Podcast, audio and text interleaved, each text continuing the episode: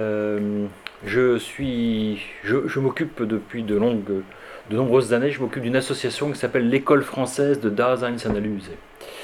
Je prononce un petit peu à l'allemande, c'est l'école française de Daseinsanalyse. Et euh, je dirais que si on voulait traduire euh, ce terme de Daseinsanalyse, qui est bien sûr emprunté à la langue allemande, on pourrait traduire par analyse existentielle. Moi, je préférerais aussi dire tout simplement que mon domaine de recherche, ce sur quoi je travaille, c'est ce qu'on pourrait appeler la psychiatrie phénoménologique. Alors, je, suppose que je suis parti de cette idée que la plupart d'entre vous, vous ne savez pas, vous ne connaissez pas ce courant relativement confidentiel, et donc je, vais me permettre d'exposer ça de manière très, très didactique, très, très, très, très simple. Euh, avec déjà une mise en garde, c'est que je suis de formation philosophique, euh, j'enseigne à Janson de Sailly en classe préparatoire, euh, la philosophie, euh, et donc j'ai pas de compétences cliniques. je n'ai pas de formation clinique.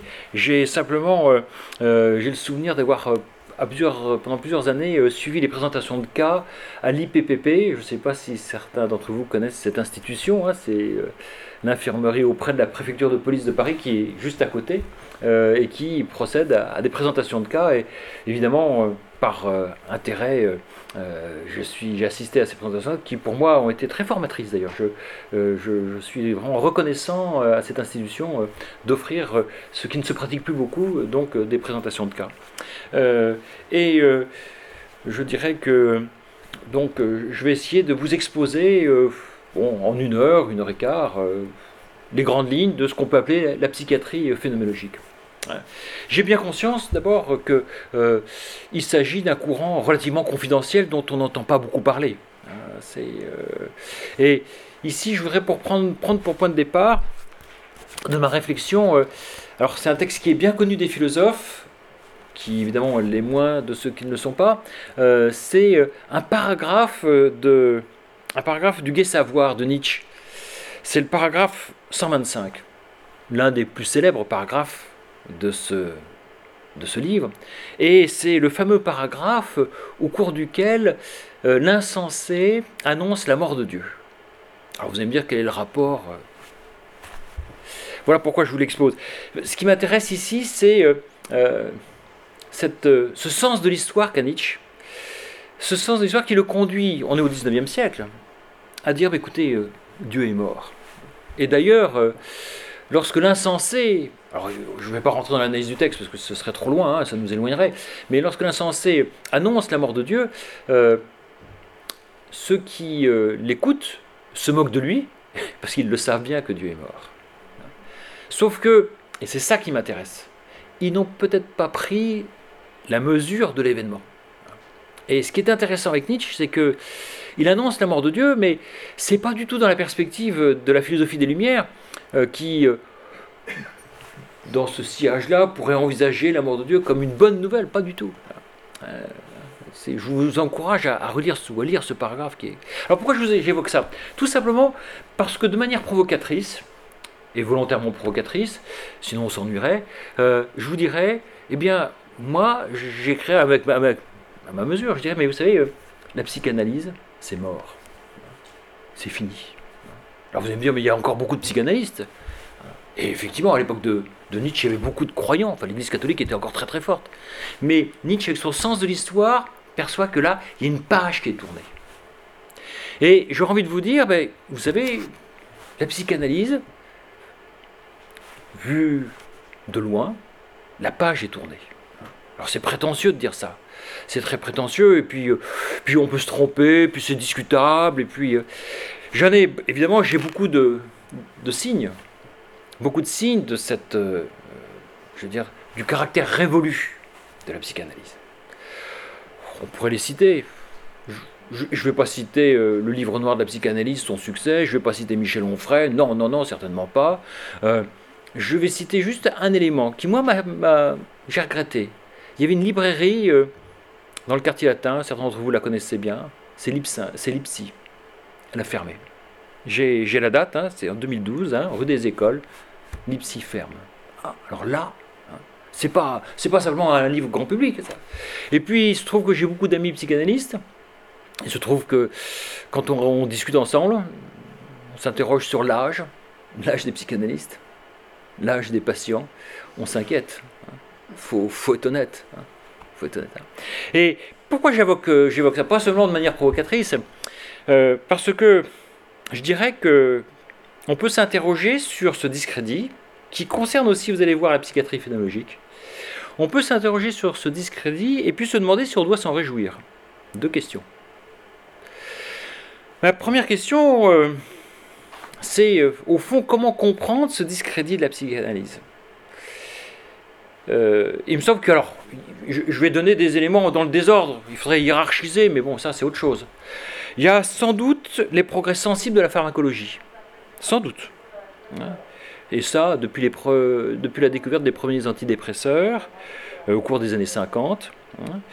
Il y a aussi euh, le caractère éminemment spéculatif euh, de certaines hypothèses freudiennes, que Freud lui-même d'ailleurs attribue à sa propre mythologie. Je pense par exemple à ses spéculations sur euh, Thanatos, les pulsions de mort, Eros et Thanatos, etc. Mais ça vous connaissez.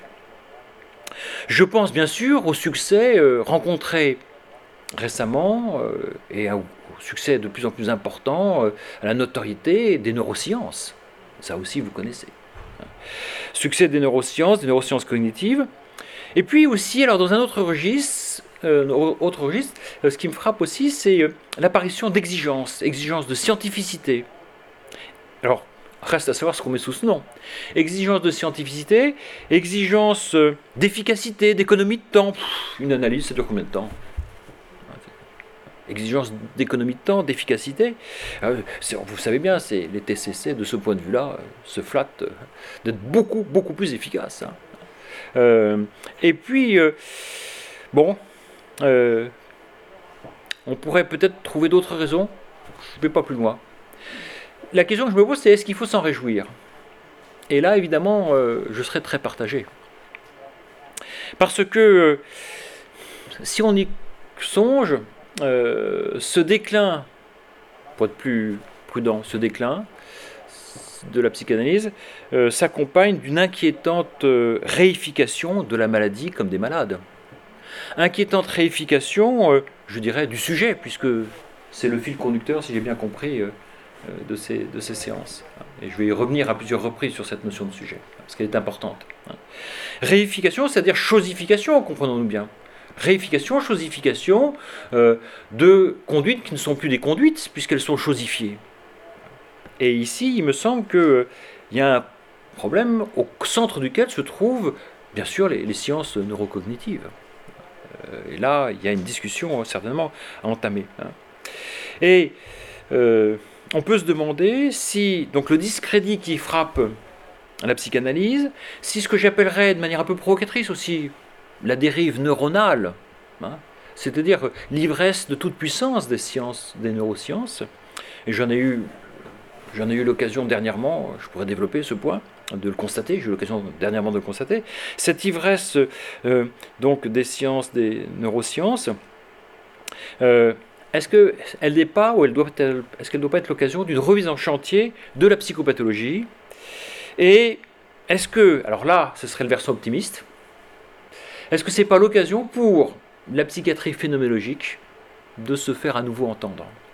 Je dis de se faire à nouveau entendre parce que euh, il fut un temps où la psychiatrie phénoménologique, pas seulement en France, mais en Allemagne aussi, en Suisse, avait une certaine notoriété, une certaine reconnaissance.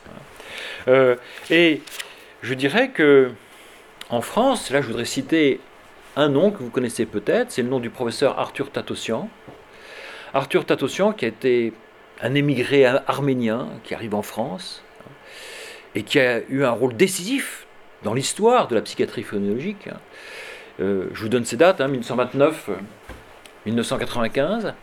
Et c'est lui qui porte en France, à Marseille, hein, à l'hôpital de la Timone à Marseille, c'est lui qui porte véritablement. Euh, il a eu des élèves, euh, je peux citer les noms. Hein.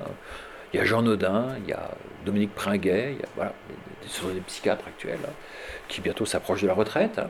Euh, et donc, il y a eu une période au cours de laquelle la psychiatrie euh, a été reconnue. Et bon, il a écrit un livre. Je ne vous le recommande pas de lire parce qu'il est vraiment difficile à lire. c'est la phénoménologie des psychoses, c'est un rapport qu'il a rédigé et qui est une synthèse extrêmement fine, extrêmement rigoureuse, extrêmement précise, mais j'ai envie de dire illisible, qui présente la psychiatrie phénoménologique. Et donc je me pose la question simplement, mais est-ce qu'il y a là, il n'y a pas une possibilité, vous une sorte de, de moment favorable, hein, de moments propices pour la psychiatrie phénoménologique de retrouver euh, une certaine reconnaissance, de retrouver la place, parce que il me semble que, et c'est ce que je voudrais essayer de montrer dans cette conférence, à travers cette conférence, il me semble que justement euh, la psychiatrie euh, phénoménologique ou la Daseinsanalyse offre un très précieux secours eh bien, à tous ceux qui, au fond, se risquent à soigner, même si j'aime peut-être pas beaucoup ce terme, mais tant pis, on va le garder, euh, à toutes les personnes qui se risquent à soigner euh, les personnes dont euh, les troubles, qu'on appelle psychiques, affectent en vérité l'existence. et donc ici, je voudrais essayer de vous montrer ce secours, l'importance de ce secours, de cette béquille, il ne faut pas non plus exagérer, de cette béquille qu'offre la psychiatrie phénoménologique. Et je dirais pour d'emblée indiquer mon propos et tout de suite donner la réponse, mais que je vais développer, je dirais que ce secours, cette béquille, elle se situe essentiellement dans la manière dont il convient d'envisager le malade, d'envisager le patient, d'envisager sa maladie, sa famille aussi, ses médecins, l'institution, euh, la relation thérapeutique, l'hôpital. Pourquoi?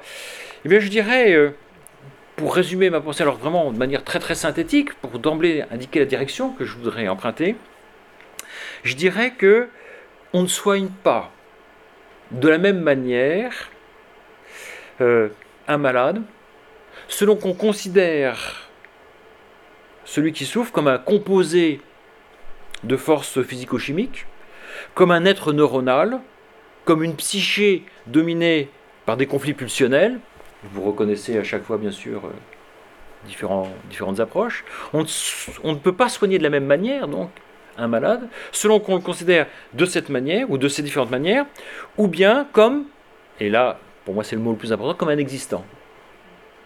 Alors, on va risquer le mot, on va l'expliquer après, comme un Dasein. Et Dasein, c'est pas sujet. Et c'est ce que j'aimerais approfondir. Envisager justement le malade comme un existant et non pas comme un cerveau, non pas comme un composé de forces ou de pulsions inconscientes, etc. Et, il me semble que c'est là, s'il y a une contribution de la psychiatrie phénoménologique, euh, c'est principalement euh, ce point, euh, qui est un point, je dirais, quasi doctrinal, hein, qui est en fait un point philosophique, un point philosophique qui concerne la manière dont on aborde et on s'adresse hein, à, celui que on cherche à, secourir, à, soigner.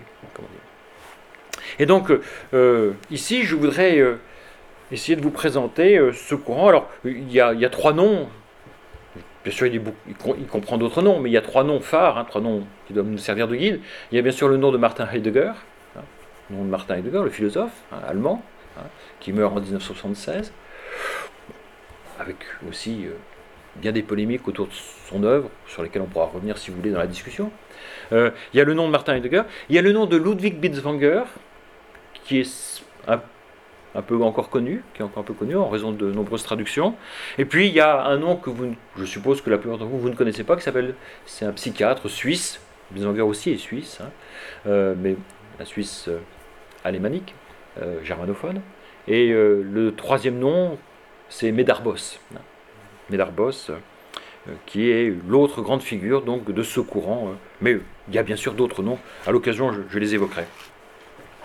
Et donc, euh, ce que je voudrais, c'est procéder, alors je vais de manière très didactique, je vais procéder en 6 ou 7 moments, hein, et je voudrais commencer par installer la problématique, la problématique du rapport entre philosophie et psychiatrie, parce que ça me semble intéressant de, rappeler cette problématique, même si euh, peut-être que ça va recroiser des choses qui ont déjà été dites dans ce cadre, puisque ce séminaire euh, est à la fois la possibilité d'une rencontre entre philosophes et, psychiatres.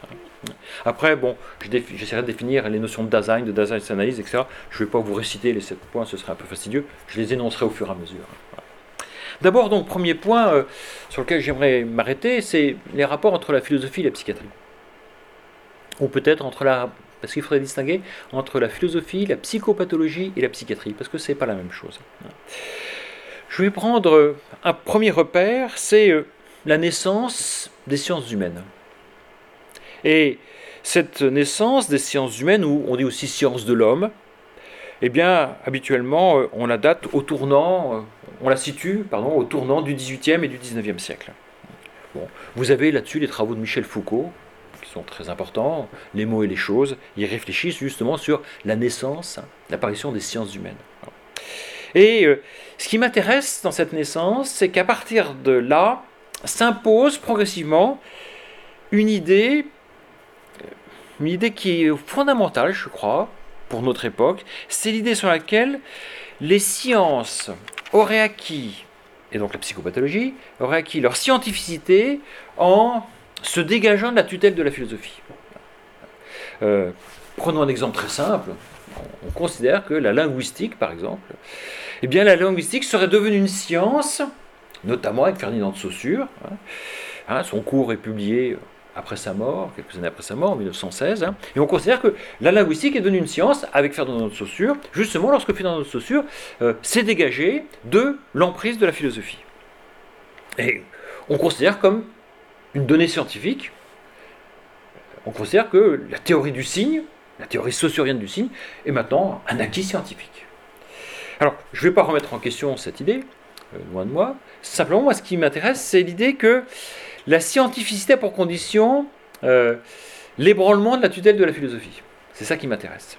Parce que euh, cette idée, je dirais, cette prétention de la philosophie à établir les fondements des sciences, cette prétention, elle est ancienne. Vous la trouvez bien sûr chez Descartes, vous la trouvez chez Kant, vous la trouvez chez Hegel, vous la trouvez chez Husserl. Hein. Et maintenant, je dirais, cette prétention, elle est considérée comme désuète. Hein. Parler à un sociologue, à un historien, Rien à faire des considérations de la philosophie. Eh bien, je vous dirais que je prendrais vraiment le contre-pied de cette idée. Contre-pied pourquoi? Parce qu'il me semble euh, que c'est cette conception d'une indépendance des sciences par rapport à la philosophie qui est profondément naïve. Euh, et au fond, j'aurais envie de dire, les grands scientifiques le savent bien. Ils le savent parfaitement. C'est cette prétention à l'autonomie qui est naïve. Pourquoi?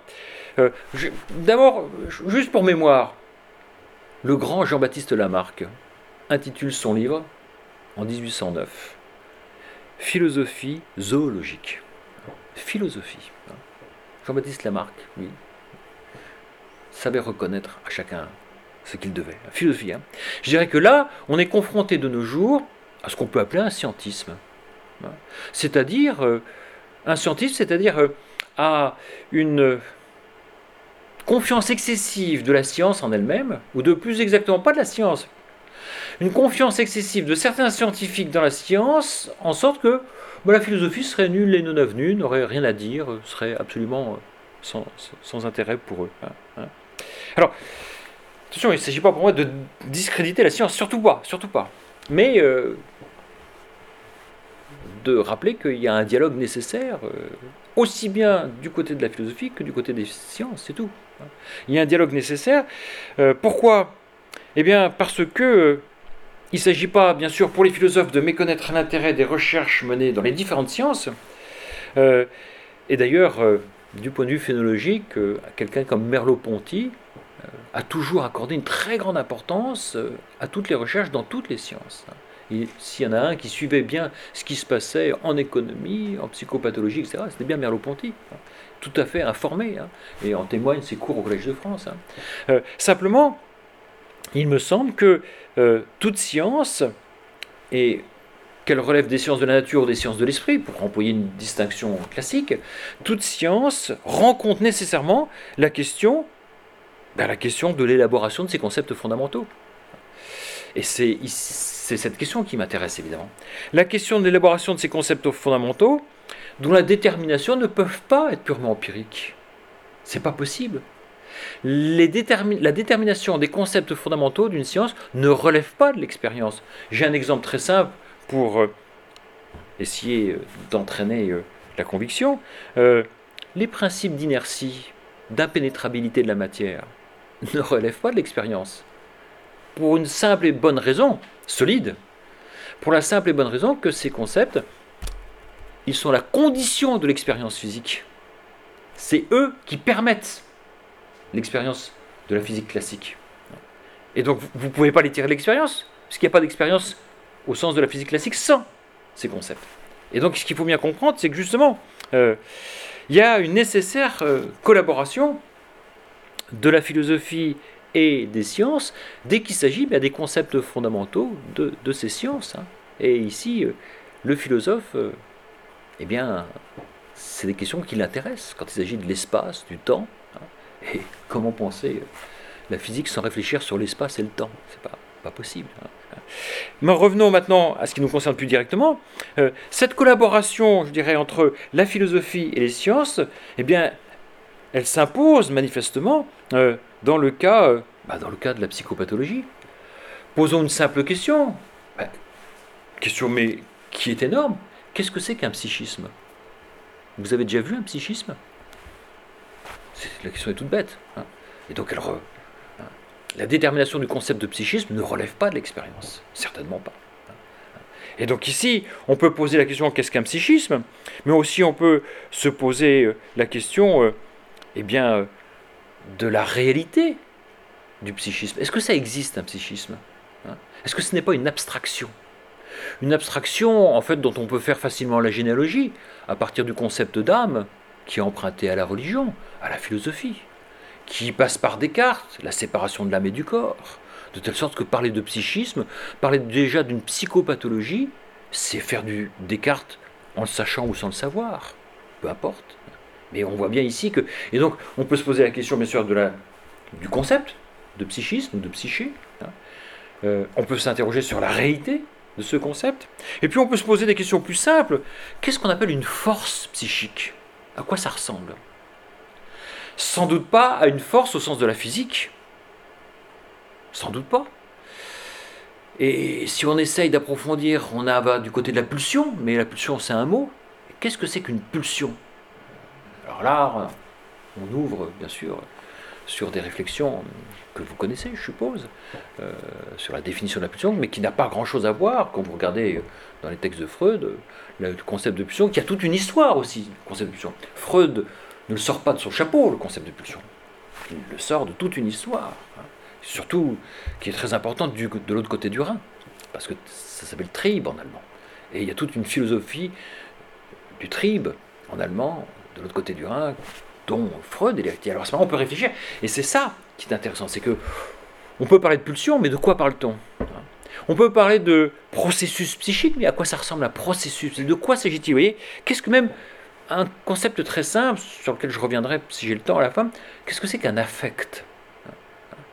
Quelle est la différence entre un affect et un sentiment? Un sentiment, une émotion. Ça, ce sont des questions fondamentales. Vous pouvez pas euh, réfléchir en psychopathologie, euh, euh, même en psychologie tout court, sans poser au moins à un moment ou à un autre ces questions qui, sont déterminantes pour après les recherches. Parce que évidemment, si vous parlez d'affect, si vous parlez de transfert, si vous parlez si vous parlez de projection, etc., euh, vous allez voir, je vais essayer de le montrer, qu'il y a un certain concept d'affect qui est déterminant et qui est peut-être profondément faux. donc là, euh, qui est embarrassant. En tout cas, euh, l'idée à laquelle j'apparviens, c'est que il faut bien distinguer ce qu'on distingue en philosophie depuis longtemps entre vérité de fait et vérité d'essence. J'emprunte la distinction déjà à Leibniz. Vérité, mais aussi à Husserl. Il y a les vérités de fait, ce qu'on constate au moins, et puis il y a les vérités d'essence. Ce qui intéresse évidemment la philosophie, ce qui intéresse les fondements d'une science, et à partir de cette science aussi, tout ce qui peut s'inspirer de cette science, je pense à ce moment-là à la psychiatrie, euh, ce qui intéresse la philosophie, ce qui intéresse la science, eh bien ce sont ces vérités d'essence à partir desquelles, justement, elle va pouvoir aborder eh bien, le soin, euh, aborder euh, la psychiatrie et la thérapie. Hein. Et donc ici, on voit bien qu'il y a une collaboration nécessaire, euh, nécessaire de la philosophie et, de la psychologie, de la psychopathologie et indirectement de la psychiatrie. car ce que je voudrais essayer de montrer, c'est qu'au fond, des questions comme qu'est-ce qu'une représentation psychique? Qu'est-ce qu'un processus psychique? Ce sont des interrogations auxquelles on peut répondre, mais d'un point de vue phénoménologique. Et même mieux, alors là c'est un petit peu plus délicat, c'est des questions auxquelles il faudrait répondre aussi d'un point de vue onto, ontologique. J'allais dire onto-phénoménologique, ça complique inutilement. Mais il y a aussi une question, mais ça c'est assez simple à montrer, il y a aussi une dimension ontologique qui est fondamentale. Si on veut comprendre eh bien, l'être de l'homme, l'être, on va dire du sujet si vous préférez. Hein. Et là, quand on prononce le mot être, quand on s'interroge sur la question d'être, à ce moment-là, on, met le doigt dans une discipline qui paraît obscure à première vue, mais qui ne l'est pas, qui est tout simplement l'ontologie. Hein. Question délicate. Hein. Et donc, euh, il me semble très important euh, de se poser. Et là, je voudrais euh, au passage rendre hommage à quelqu'un que l'on méprise à tort, qui est un certain Karl Jaspers. Karl Jaspers, dont on ne saurait trop recommander la lecture. Karl Jaspers, qui en fait, il, publie en 1913 déjà hein, son, grand traité de psychopathologie. Hein. il, oui, c'est ça. Hein. en 1913, il le réédite à plusieurs reprises, il le réélabore. C'est un il n'y a que les Allemands qui sont capables de faire des sommes aussi considérables. C'est tout à fait fascinant. Euh, parce qu'en 1946, la dernière édition du, traité de Jasper, ça, ça devient. C'est intraduisible, ça n'a pas été traduit. On n'a traduit qu'une partie. Hein. En français, on n'a qu'une petite partie. On a à peu près un tiers en français. D'une œuvre qui est absolument magistrale. Et c'est Jaspers qui, dès 1913, se pose la question d'une phénoménologie. Alors lui, euh, réfléchit très il dit mais il ferait commencer déjà et pour moi, c'est très très important ça. Il dit, mais il faudrait déjà essayer de décrire ce qu'est une hallucination. Qu'est-ce que c'est qu'une hallucination? On répond dans les manuels de psychiatrie, vous les connaissez, on répond, bah, c'est une perception sans objet. c'est peut-être un peu court. C'est même très très court. Qu'est-ce que c'est qu'une hallucination Qu'est-ce que c'est qu'un délire Ici, c'est des données fondamentales.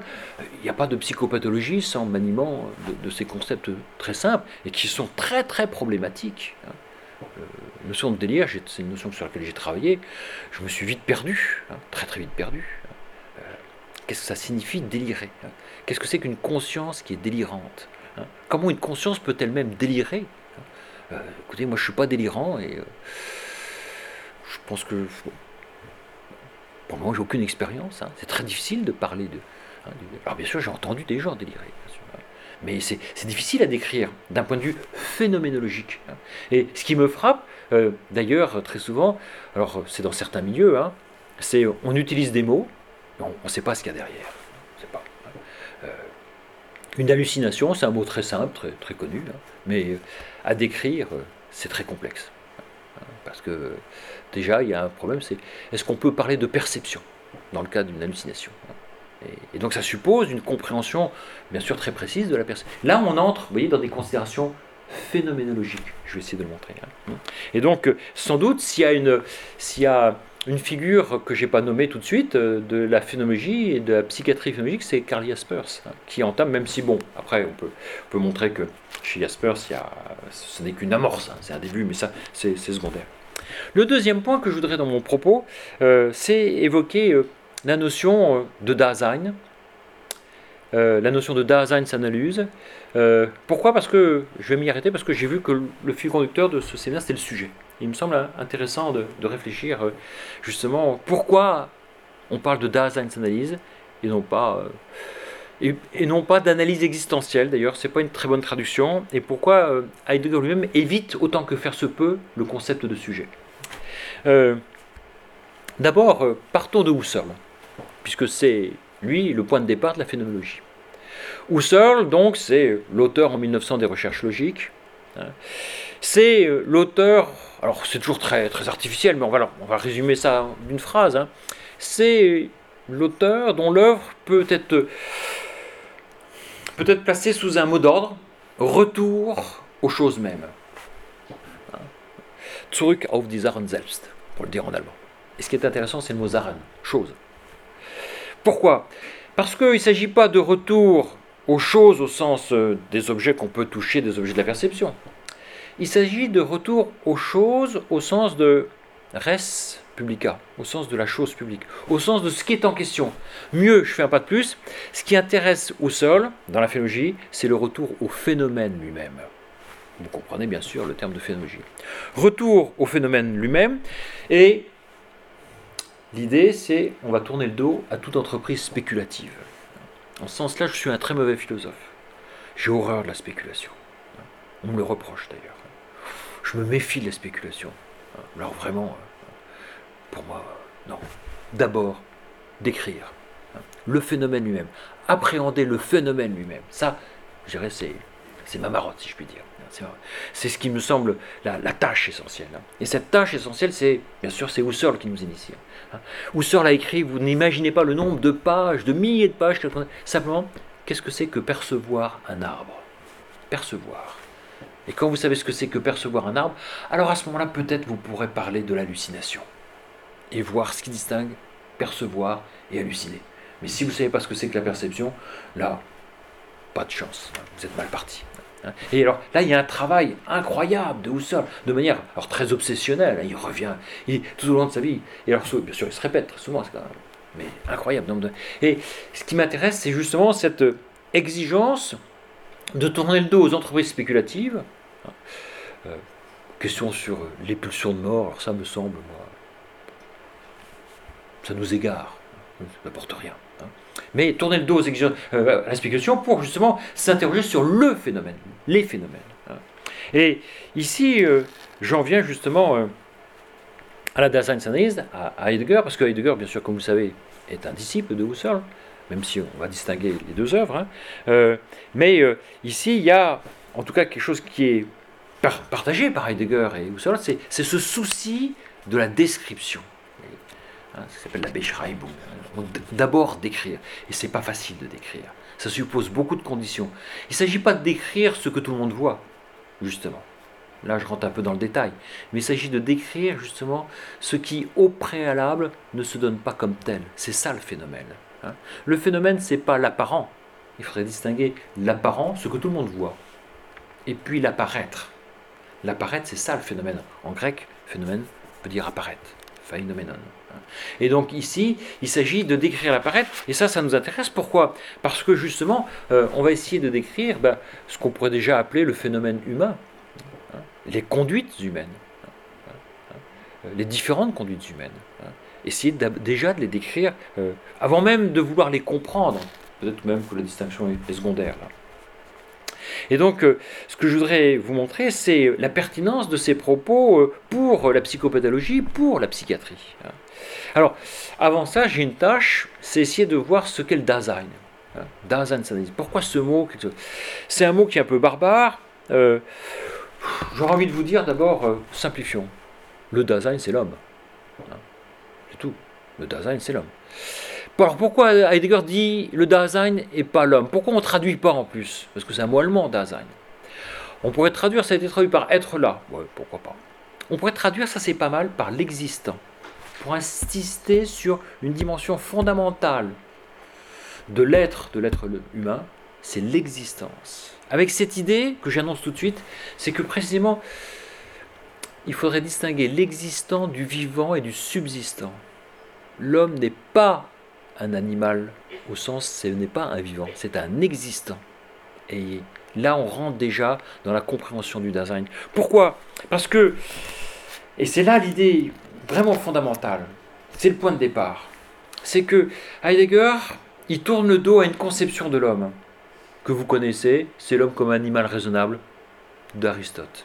Il tourne le dos. Il veut pas justement utiliser le terme d'homme. Pourquoi? Parce que si vous utilisez le terme d'homme, d'emblée à un moment ou à un autre, vous êtes repris par cette antique conception de l'homme comme animal raisonnable. Et Heidegger va proposer une toute autre conception de l'homme, mieux du Dasein, qu'il ne va pas non plus considérer comme un sujet. Parce que sujet a, sujet dans notre vocabulaire, dans notre tradition, sujet ça renvoie essentiellement bah, à Descartes, à toute une philosophie du sujet. Et c'est aussi vis-à-vis de cette philosophie du sujet que Heidegger veut prendre ses distances. Vis-à-vis de la conception aristotélicienne de l'homme, animal raisonnable, vis-à-vis -vis de la conception du sujet comme res cogitans, chose pensante que vous trouvez chez Descartes. C'est face à ces deux conceptions qu'il dit bah, il faut introduire un nouveau terme. Et il introduit, eh bien, il introduit le, concept de Et le Dasein, première définition, c'est pas un animal. Le Dasein, il va le définir comme un être au monde. Un être au monde.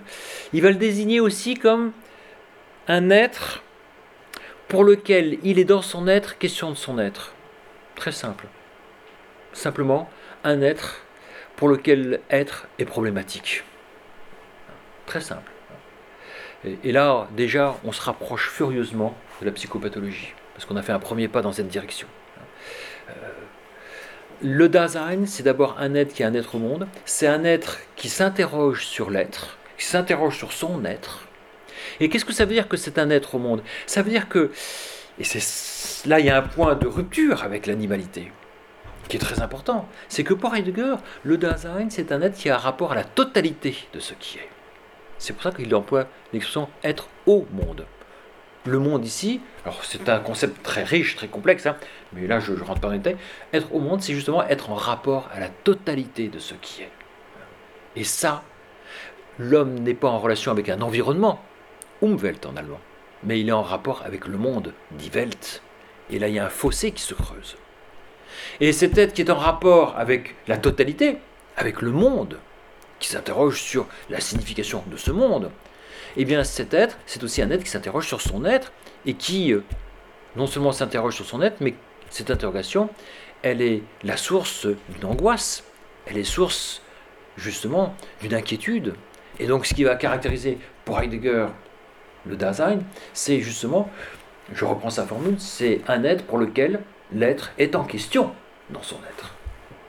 Et c'est une question avant tout. C'est une question.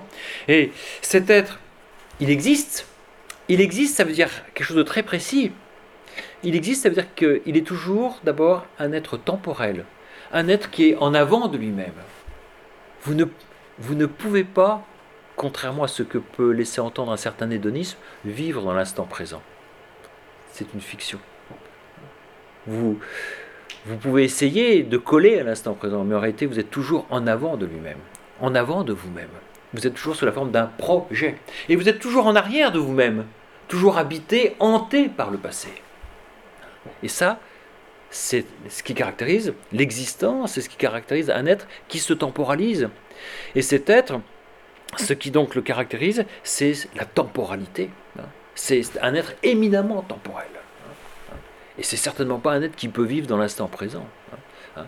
Il peut s'efforcer de cueillir la rose, mais ça, c'est un, c'est un effort qui est vain, parce que forcément, et demain. Et puis, avant tout, cet être qui est un être temporel, c'est un être qui est hanté par la mort, par sa propre finitude, comme horizon.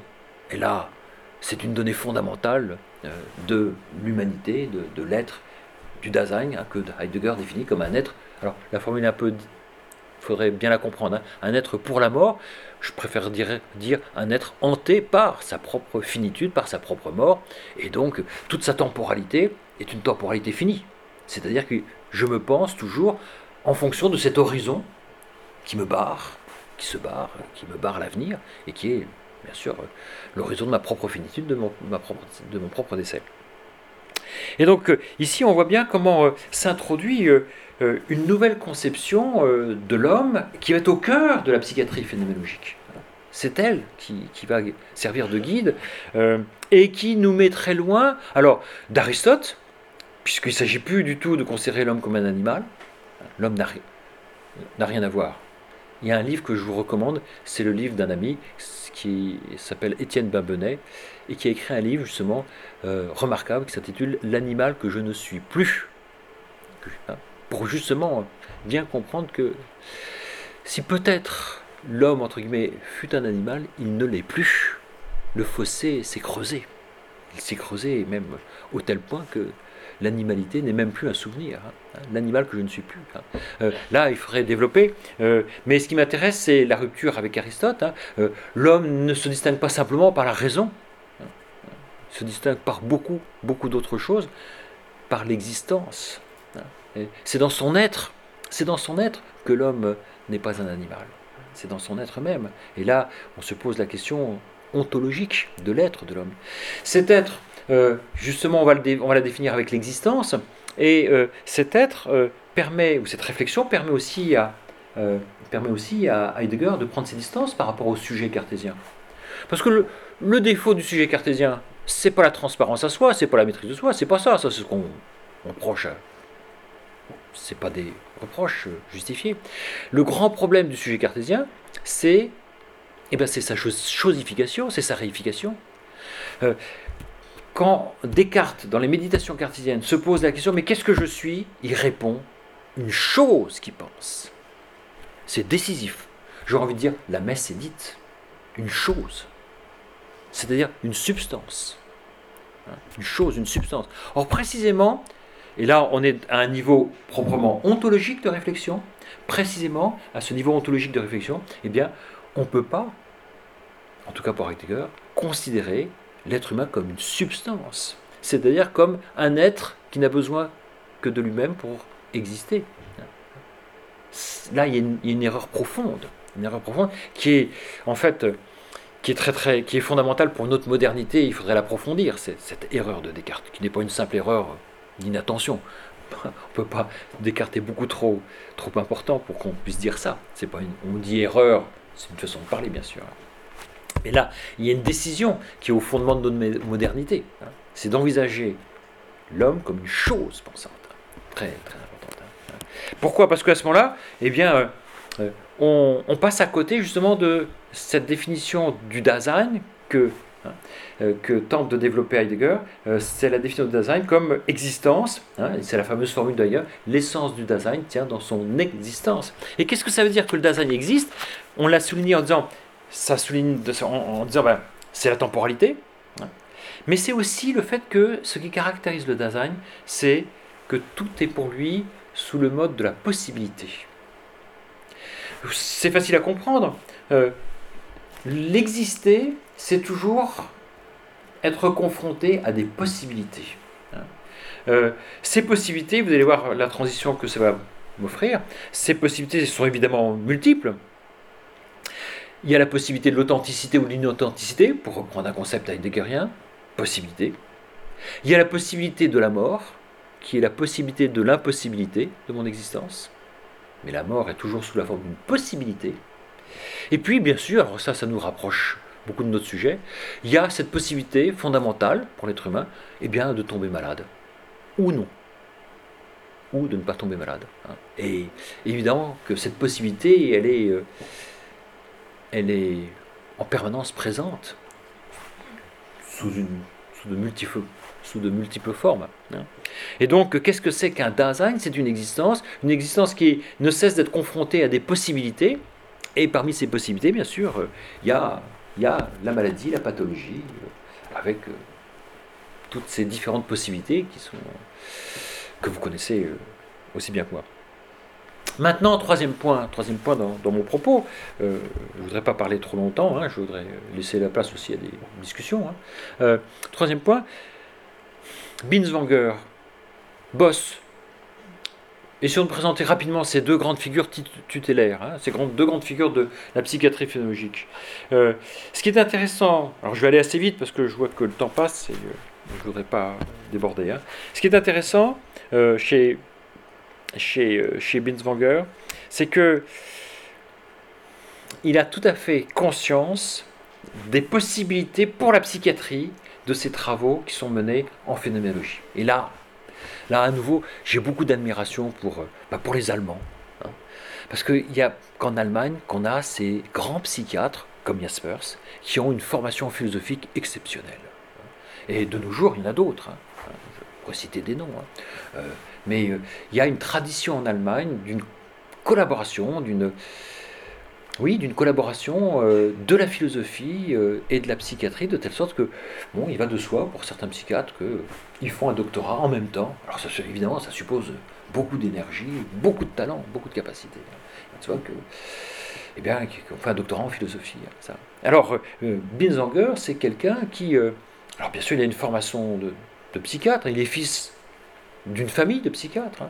En fait, la clinique de Bellevue en Suisse est, célèbre. Hein. Il a Il a soigné, dans cette clinique ont été soignées des célébrités. Hein. Et bon, il reprend en 1911 la, psycha, la, clinique de, de, sa famille. Hein. Mais c'est surtout quelqu'un qui lit Freud, bien sûr. Il lit Freud très attentivement. Il le rencontre. il commence une analyse. Hein. D'ailleurs, je suppose que ça, c'est des choses qui sont connues. Binswanger est l'un des rares psychiatres à être resté jusqu'à la mort de Freud, euh, en relation avec lui, en relation amicale, on a une correspondance, euh, et Freud a beaucoup de respect, c'est étonnant parce que euh, assez rapidement Binswanger va s'éloigner de Freud, il va même s'éloigner fortement, tout en, comme il est plus jeune, tout en conservant beaucoup de respect et en affichant beaucoup de respect pour Freud, pour son œuvre. on verra qu'il le critique aussi. mais bon, Freud a, a toujours eu de l'estime. Hein. Il n'a pas rompu comme avec Adler, comme avec tous les autres, hein. pas du tout. Hein. Euh, il n'a jamais rompu avec, euh, avec euh, Binswanger. Mais bon, Binswanger lit Husserl, il lit les idéennes de Husserl, mettez-vous à sa place. C'est un énorme travail, moi ça m'a pris plusieurs mois. il lit Husserl, il lit donc, les œuvres de la phénologie, il connaît bien le mois. Et puis, à sa sortie en 1927, il lit Heidegger, il lit Zeit. Et pour lui, ça va de soi. Et là, euh, il comprend qu'il euh, y a pour la psychiatrie euh, de, nouvelles possibilités. Pourquoi? Parce que justement, pour, pour Bitzwanger, il y a dans un insight l'amorce d'une toute autre anthropologie. Et qui dit une toute autre anthropologie, c'est aussi une toute autre manière de considérer les malades. C'est ça qui est important. C'est que ici, Bitzwanger ne part pas, jamais il perd de vue la question médicale, la question de, la médecine. Et pour vous donner une date, comme ça, pour vous repérer, on peut considérer d'une certaine manière que, euh, en fait, la, psychiatrie phénologique, elle naît en 1922. Hein. En 1922 apparaît la psychiatrie phénologique lors euh, d'un colloque auquel participe quelqu'un que vous connaissez, qui est aussi, qui était très proche de Bitzwanger, pour lequel il avait une grande estime, et c'était l'estime était réciproque, c'est un certain Eugène Minkowski. Hein. Eugène Minkowski qui, certainement, euh,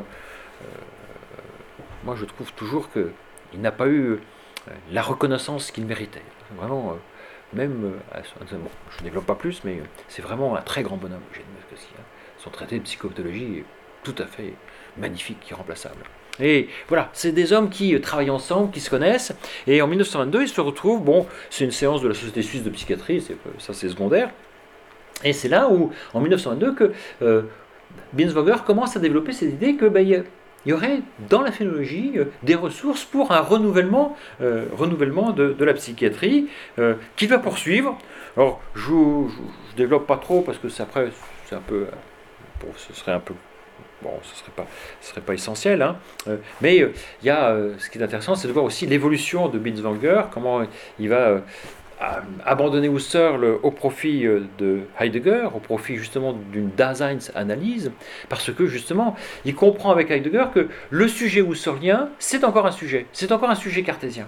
Et donc, il va être tout à fait fasciné par l'effort de Heidegger pour se déprendre de cette conception du sujet, de cette conception réifiante, chosifiante du sujet, pour lui substituer eh bien, une réflexion sur l'existant, l'existence, sa pathologie et euh, les différentes possibilités. S'il y avait un texte euh, de Binswanger à recommander, il n'y en aurait qu'un petit, c'est euh, le texte intitulé Fonction vitale et histoire intérieure de la vie. Et on trouve intéressant, c'est intéressant, hein. le titre lui-même est intéressant, ce qu'on trouve chez Binswanger, hein, ce souci à la fois de tenir euh, d'une part ce qu'il appelle les fonctions vitales, hein, et donc il va falloir réfléchir sur cette dimension de l'existence, qui n'est pas seulement une dimension corporelle, mais qui est aussi une dimension psychique. La distinction du, soma, de, du, du psychique et du somatique euh, ne l'intéresse pas. Il y a une dimension de fonction vitale, euh, qui, recouvre, euh, qui recoupe aussi bien le psychique et le, et, le somatique, et puis l'histoire intérieure de la vie. Et là, évidemment, il y a la marque de Freud, hein, ce souci de prendre en compte ben, l'histoire intérieure de la vie. Mais attention, de prendre en compte cette histoire en tant que c'est l'histoire d'un existant, justement. Et donc, euh, d'un être qui, pour le dire brutalement, ne peut pas fondamentalement vivre dans la répétition, puisque c'est un être temporel c'est un être, et ça c'est une dimension fondamentale de l'existence. Hein. L'existence, elle est temporelle, et donc en un sens, la répétition est, interdite. Euh, de ce point de vue-là, juste pour me faire bien comprendre, quand on envisage la répétition dans le transfert, moi je serais très prudent. Est-ce qu'il y a répétition au sens propre? C'est-à-dire à, l'identique? Ou bien au contraire, justement, est-ce qu'il n'y a pas, euh, eh ben, est-ce qu'il a pas euh, du nouveau? Et justement, il y a du nouveau parce que le patient, c'est un être temporel. Hein. Il y a un projet.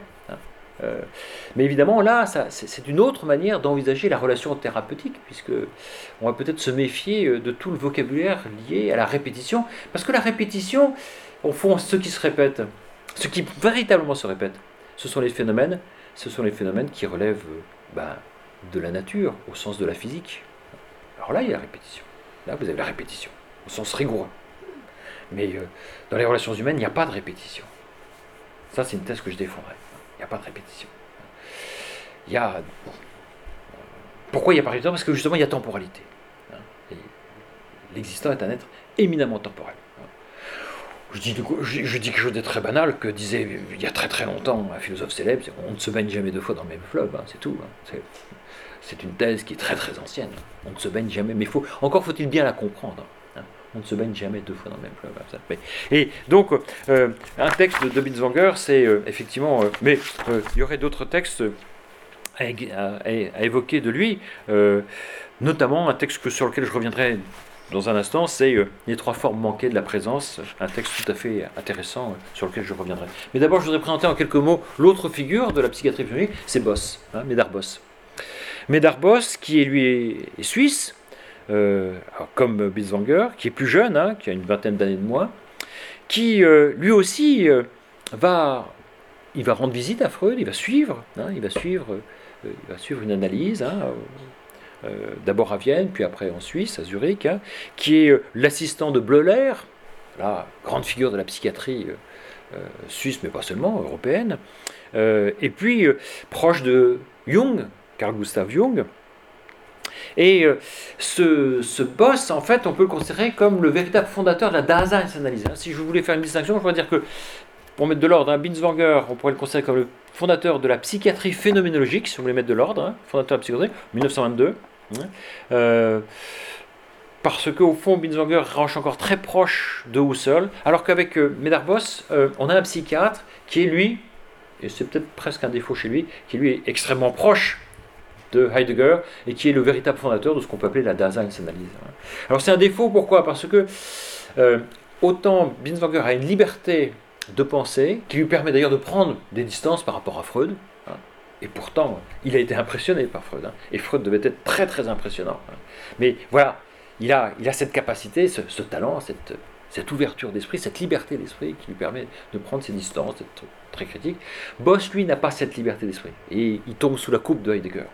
Ça, c'est un peu regrettable, c'est un peu dommage. Mais bon, euh, euh, Boss euh, rencontre Heidegger, alors ça se passe après la guerre, hein, en 45-46, hein. il lui écrit tout simplement, et puis ils vont mener un séminaire ensemble, ensemble, un séminaire auquel participent des psychiatres, des médecins, auquel participent des philosophes, et ces, ces séminaires ont été publiés, c'est assez intéressant à lire, hein. c'est ce qu'on appelle les séminaires de Zurich, c'était traduit il n'y a, pas, très longtemps, ces séminaires, c'est le protocole des séminaires tenus ensemble par un philosophe et un psychiatre. Euh, et donc ici, euh, Boss interroge euh, Heidegger et Heidegger interroge Boss sur des questions qui sont communes à la psychiatrie et, à la philosophie. Et, donc ici, qu'est-ce qu'on peut citer de, Boss? Écoutez, pour faire simple, j'aurais envie de citer un petit livre que j'ai traduit avec Françoise Dastur, c'est euh, son livre qui s'intitule Psychanalyse, alors je donne le titre en français, hein. Psychanalyse et analytique du Dasein, hein. on a publié ça chez Chevrin, hein. euh, ça donne une petite idée, euh, bon, évidemment c'est des hommes qui ont beaucoup écrit, qui ont écrit bien d'autres choses, mais je ne veux pas vous réciter la liste de, ses œuvres. Hein, euh, il y, a, aussi une œuvre, mais qu'on trouve plus, parce que ça n'a pas été réédité, c'est une introduction à la médecine psychosomatique, mais ça c'est difficile à trouver parce que ça n'a pas été réédité. Mais bien sûr, il y a, à chaque fois, il y, a des œuvres. Alors, pour vous donner une idée plus précise de cette psychiatrie, je voudrais prendre un cas, euh, un cas qui est analysé par, euh, par Binswanger. Et pour vous montrer un peu comment procède, parce que des considérations générales, ça va à un moment, mais bon, Parfois un cas, c'est parfois plus, explicite. Et donc je vais prendre le cas euh, exposé par euh, à plusieurs reprises, notamment dans ce livre que j'évoquais il y a un instant, qui s'intitule euh, Les trois formes manquées de la présence. Les trois formes manquées de la présence humaine. Alors, présence humaine, je vous dis tout de suite, ça traduit, on ne s'en rend pas compte, le titre allemand comprend Dasein. Hein. donc c'est une traduction discutable de Dasein, du concept. Hein. Et le titre complet, c'est les trois formes manquées de la présence humaine, la présomption, la distorsion et le maniérisme. Trois caractéristiques pour euh, Binswanger de la schizophrénie. Et donc, cette, ce livre est consacré à la schizophrénie, et Binswanger a consacré énormément de textes et, de, cas, il y, a, des différents cas, hein, euh, à la schizophrénie. Euh, il a analysé de nombreux cas de schizophrène. Et ce qui intéresse ici Binswanger, c'est le maniérisme schizophrénique. Ce qu'il appelle, on va expliquer euh, en instant, ce qu'il appelle le maniérisme des schizophrènes. Et ce qui est intéressant déjà, on voit bien là, c'est que le maniérisme n'est pas un symptôme. Et là, on va opposer, c'est intéressant du point de vue, alors là, d'un point de vue proprement de la psychiatrie, on va opposer deux psychiatries. Ce que j'appellerais une psychiatrie du symptôme, et euh, une psychiatrie du phénomène. Et bien évidemment, la phénoménologie psychiatrique ou la analyse est du côté de la psychiatrie du phénomène. Quelle est la différence? Assez simple. Il faut réfléchir sur le concept de symptôme. Qu'est-ce que c'est qu'un symptôme? C'est un signe. Mais c'est le signe de quelque chose qui renvoie à autre chose. À quelque chose qu'on ne voit pas. La maladie. On n'a jamais vu la schizophrénie, mais on a vu des symptômes de schizophrénie. Et à partir des symptômes, je dis, c'est un schizophrène. D'accord. Je caricature, bien sûr, mais vous me comprenez. Qu'est-ce que c'est qu'une psychiatrie du phénomène? C'est précisément de considérer par exemple le maniérisme non pas comme un symptôme, mais comme la maladie elle-même. C'est la maladie telle qu'elle se phénomène, excusez-moi, je ne vais pas y arriver telle qu'elle se phénoménalise. Merci. telle qu'elle se phénoménalise. Et donc, il ne s'agit pas, et c'est très très important ça, c'est décisif, me semble-t-il, pour la psychiatrie, comme pour la psychopathologie. Il ne s'agit pas de considérer la maladie comme un au-delà dont on aurait juste que les symptômes. Mais non, la maladie, elle est dans les conduites, dans le maniérisme. Et, et donc, c'est cela qu'il faut décrire. C'est cela qu'il faut interroger. La maladie n'est rien de caché. Elle se phénoménalise. Et donc, c'est ça qu'il faut tenter de comprendre et qu'il faut tenter de décrire. Et donc ici, vous voyez, on va envisager le maniérisme d'un schizophrène, non pas comme un symptôme, mais comme une manifestation, parmi bien d'autres bien sûr, de sa propre schizophrénie. Parce que le maniérisme, c'est une conduite. C'est une conduite et donc il faut arriver à la décrire et à la comprendre. Et c'est pas si facile que ça. Euh, il faut la décrire et puis il faut essayer de la comprendre à partir, bien à partir de l'histoire intérieure de la vie de cet homme. Là, on retrouve la question de la biographie, bien sûr, que, qui est bien connue. Hein. Euh, alors, en deux mots, parce que je ne veux pas rentrer dans les détails, puis euh, ce serait un peu long, mais en deux mots, qui est ce Jörg Zund? Jörg Zund, donc c'est le cas de ce malade, de Binswanger, euh, qui euh, se distingue par son maniérisme. C'est un universitaire. C'est un universitaire, et qu'est-ce qui le caractérise pour euh, Binswanger C'est son incapacité à trouver sa place. Ça a l'air de pas grand-chose. Cet universitaire est tiraillé entre trois, on va dire trois mondes, trois exigences, trois idéaux, trois mondes si vous voulez. Et il est tiraillé depuis son enfance entre le monde prolétarien de la rue, attention, on est dans l'entre-deux-guerres, on peut encore parler du monde prolétarien de la rue, hein, tiraillé entre le monde prolétarien de la rue, qui l'attire, dans lequel on peut jurer, on peut se bagarrer, on peut boire, etc. Et puis il y a le monde de ses parents, dont le comportement excentrique euh, suscitait bien des railleries du voisinage, mais qui n'étaient pas des prolétaires. Et puis il y a le monde de sa famille maternelle, qui a des prétentions aristocratiques. Et ce qui est frappant chez ce Jurgen, c'est précisément euh, son incapacité, c'est son attirance d'ailleurs, alors son attirance et son incapacité à, savoir où il est, à trouver sa place, à savoir son incapacité au fond à trouver euh, son rôle, trouver son rôle. Euh, au sens où il y a des rôles sociaux et, euh, et lui, il n'arrive pas à, le définir. Il n'arrive pas à se bricoler son propre rôle. Et euh, il est tellement tiraillé entre ces différents mondes que, au fond, il passe son temps à imiter le style grand seigneur. Donc, quand il dit bonjour, s'adresse, il s'adresse d'une manière extrêmement distante, extrêmement gourmet, maniérée aux autres. Hein. Euh, et en même temps, il a peur du ridicule social. Donc là, on retrouve aussi la dimension du ridicule qui frappait sa famille, euh, ses parents. Euh, et en même temps, il a peur qu'on découvre qu'au fond, il n'est qu'un prolétaire vulgaire, avec de bas instincts de prolétaire. Voilà, ça c'est la personnalité. Alors, ce qui est intéressant, ce qui est frappant, et c'est ça qui intéresse Binswanger, c'est la démarche. La démarche au sens propre, de, cet homme. La manière dont il marche dans la rue. Il voudrait que ça soit à la fois anodin et en même temps il marche d'une manière extrêmement... Euh, les gens se retournent. Parce que il lance une épaule en avant, une épaule... Bref, on se dit mais qu'est-ce qu'il a celui-là? Il y a un maniérisme. Hein. parce que cette manière de se déplacer, il la répète systématiquement. Et euh, on se moque de lui, on se retourne. Et quand on analyse ce maniérisme, ce qui est intéressant, c'est de retrouver au fond euh, les trois composantes euh, de cette personnalité qu'on a évoquée. Hein. Euh, et ce qui est frappant, c'est l'absence absolue de spontanéité dans cette démarche. Et c'est ça le maniérisme. Hein. donc vous voyez ici comment Binswanger s'attache à décrire un malade, la conduite de ce malade. il y a toute une étude, alors je vous en fais grâce, mais Binswanger n'hésite pas à passer par euh, l'histoire de l'art, par euh, l'élaboration de la notion de maniérisme en histoire de l'art, pour justement essayer de comprendre ce qu'on appelle le maniérisme en histoire de l'art, qui est quelque chose de bien bien précis, euh, et voir de quelle manière il pourrait utiliser cette notion empruntée à l'histoire de l'art en psychiatrie. et là, il élabore un concept, hein, qui pour lui est désormais un concept de psychiatrie, de psychiatrie phénoménologique, pour saisir une conduite, un comportement, qu'il appelle euh, le maniérisme. Et ce qui est intéressant, c'est que, par-delà ce concept, ce qu'il vise, c'est un concept que vous connaissez bien, c'est le concept de dissociation, de Spaltung. Alors, c'est un concept, je ne vais pas trop revenir dessus, hein. vous savez que pour Bleuler, c'est un concept absolument fondamental de la schizophrénie. Hein.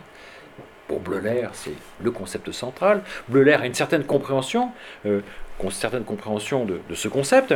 Et je ne reviens pas sur cette compréhension parce que ça me prendrait trop de temps. Mais ce qui m'intéresse, euh, c'est de voir comment Binswanger cherche à cerner la dissociation au sens de la dissociation schizophrénique à partir justement de ce cas. Parce que, précisément, ce tiraillement entre trois mondes, c'est ça la dissociation. C'est-à-dire cette incapacité à trouver sa place, cette euh, incapacité euh, à avoir son propre foyer. Et là, évidemment, il faut être un tout petit peu germanophone pour bien comprendre Binswanger. Parce qu'il y a une notion fondamentale en Allemagne, c'est la notion de Heimat. La Heimatlosigkeit, ou le Heimweh. Heimweh, c'est le mal du pays, le mal du foyer. La Heimatlosigkeit, c'est justement, on a perdu son foyer. Et c'est ça qui caractérise ce, ce, C'est à partir justement de cette absence de foyer, cette absence, euh, on pourrait aussi de dire cette absence de propre, cette absence, cette incapacité, au fond, euh, à savoir qui je suis, on peut l'exprimer de manière aussi, mais c'est moins bien de dire comme ça. Euh, je préfère l'idée, cette absence de foyer, hein. cette absence de place, ça me semble la meilleure traduction, hein, cette Heimatlosigkeit qui est au cœur de la dissociation de ce schizophrène. Et donc vous voyez ici, euh, ce qui est intéressant pour Binswanger, c'est de réfléchir sur cette angoisse qui habite ce schizophrène. Cette angoisse, alors c'est un concept qu'il emprunte évidemment à Heidegger, parce que s'il y a quelqu'un qui a réfléchi sur l'angoisse, c'est bien sûr Heidegger. Il emprunte ce concept, mais il lui donne une signification en un sens un peu différente, puisqu'il lui donne une signification ici pathologique. Il y a une angoisse pathologique qui est liée justement à cette absence de foyer, à ce tiraillement, et euh, qui permet de comprendre, de comprendre. Et vous voyez ici que je n'ai pas recouru à l'inconscient, je n'ai pas eu recours à des considérations sur des pulsions inconscientes, etc. Qui permet pour Winslonger de comprendre ben, la conduite maniérée, le maniérisme de Jörg voilà pour vous donner un, juste une petite vignette, un aperçu de, euh, de, la manière dont Binswanger, la psychiatrie physiologique, envisage, eh bien, envisage euh, la pathologie. Maintenant, euh, je voudrais juste aborder, parce que ça me semble assez intéressant, c'est d'aborder très rapidement, je vais le faire très rapidement parce que je voudrais garder du temps pour la discussion, la question des rapports avec la psychanalyse, pour, pour voir un tout petit peu. Je vais, ce que je vais faire, c'est que je vais peut-être, parce que c'est pas le plus intéressant, je vais passer sur Binswanger et Freud, même si euh, ils ont été amis, c'est assez intéressant quand même de voir euh, comment euh, Binswanger à la fois était proche de Freud et à distance. Hein. Binswanger a écrit un énorme livre en 42 sur l'amour. À aucun moment il prononce le mot de libido sur 800 pages. Hein. Donc ça montre bien la distance. Hein, la distance et en même temps, il y a toujours bon, il garde toujours un énorme respect euh, pour euh, le fondateur de la psychanalyse et il reste en, communication avec lui. Euh, ce que je dirais simplement, c'est qu'au fond, pour aller très vite, Binswanger, lui, préfère à l'inconscient freudien la notion d'inconscience. Alors évidemment, ce n'est pas du tout la même chose. Hein. Il y a bien une dimension inconsciente, mais au sens de l'inconscience, au sens où, par exemple, quelqu'un conduit en faisant preuve d'inconscience. Mais ce n'est pas le concept freudien d'inconscient, bien sûr. Et donc là, il y a, y a, un fossé qui... Ce qui me semble plus intéressant, parce que plus, comment dire, plus profond, c'est euh, la réflexion que Boss mène avec Heidegger sur l'œuvre de Freud et sur euh, notamment, euh, je dirais, la psychanalyse en général. Pourquoi? Parce que là, et ça rejoint mon propos introductif, là, euh, on voit bien euh, l'importance de la réflexion, je dirais, ontologique, à la fois de Heidegger et de Boss. Pourquoi? Parce que la grande critique que Boss va, la grande que va adresser Boss et Heidegger à Freud, c'est une critique qui concerne, je dirais, la chosification de l'être humain. Pourquoi chosification? Eh bien, un mot simple, c'est par exemple le terme d'appareil psychique. Si vous parlez d'un appareil psychique, déjà, le terme implique une chosification. Et ici, euh, c'est encore très superficiel, mais ce qui est intéressant, et alors là, il y a une, vraiment une réflexion qui, qui me semble vraiment très intéressante, c'est la manière dont Boss déconstruit le physicalisme ou le naturalisme freudien en tant qu'il est la source de l'hypothèse de la conscience psychique. Je vais essayer de vous présenter ça en quelques mots et de manière très simple. Euh, si vous connaissez un tout petit peu les textes de Freud, vous savez que Freud, dans la métapsychologie, justifie euh, à l'aide de deux arguments euh, l'hypothèse de la conscience psychique. C'est un texte célèbre. Hein, et notamment, il nous dit, je relis la phrase, pardon oui, oui, ah, excusez-moi, excusez-moi, c'est le micro, oui, voilà.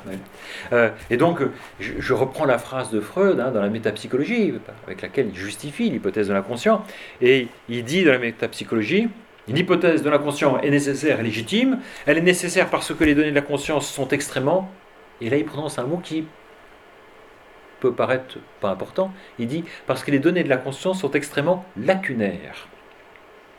Et il ajoute, aussi bien chez l'homme sain que chez le malade, il se produit fréquemment des actes psychiques qui, pour être expliqués, présupposent d'autres actes qui, eux, ne bénéficient pas du témoignage de la conscience. Et donc en disant cela, il explicite cette notion, ce terme, cet adjectif lacunaire. Il y a des lacunes.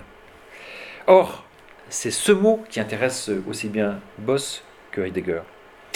Parce que il y a dans ce simple adjectif une précompréhension, une précompréhension ontologique, mais on peut laisser tomber ontologique si le mot gêne, il y a une précompréhension du psychisme. Une précompréhension qui est dictée par les sciences de la nature.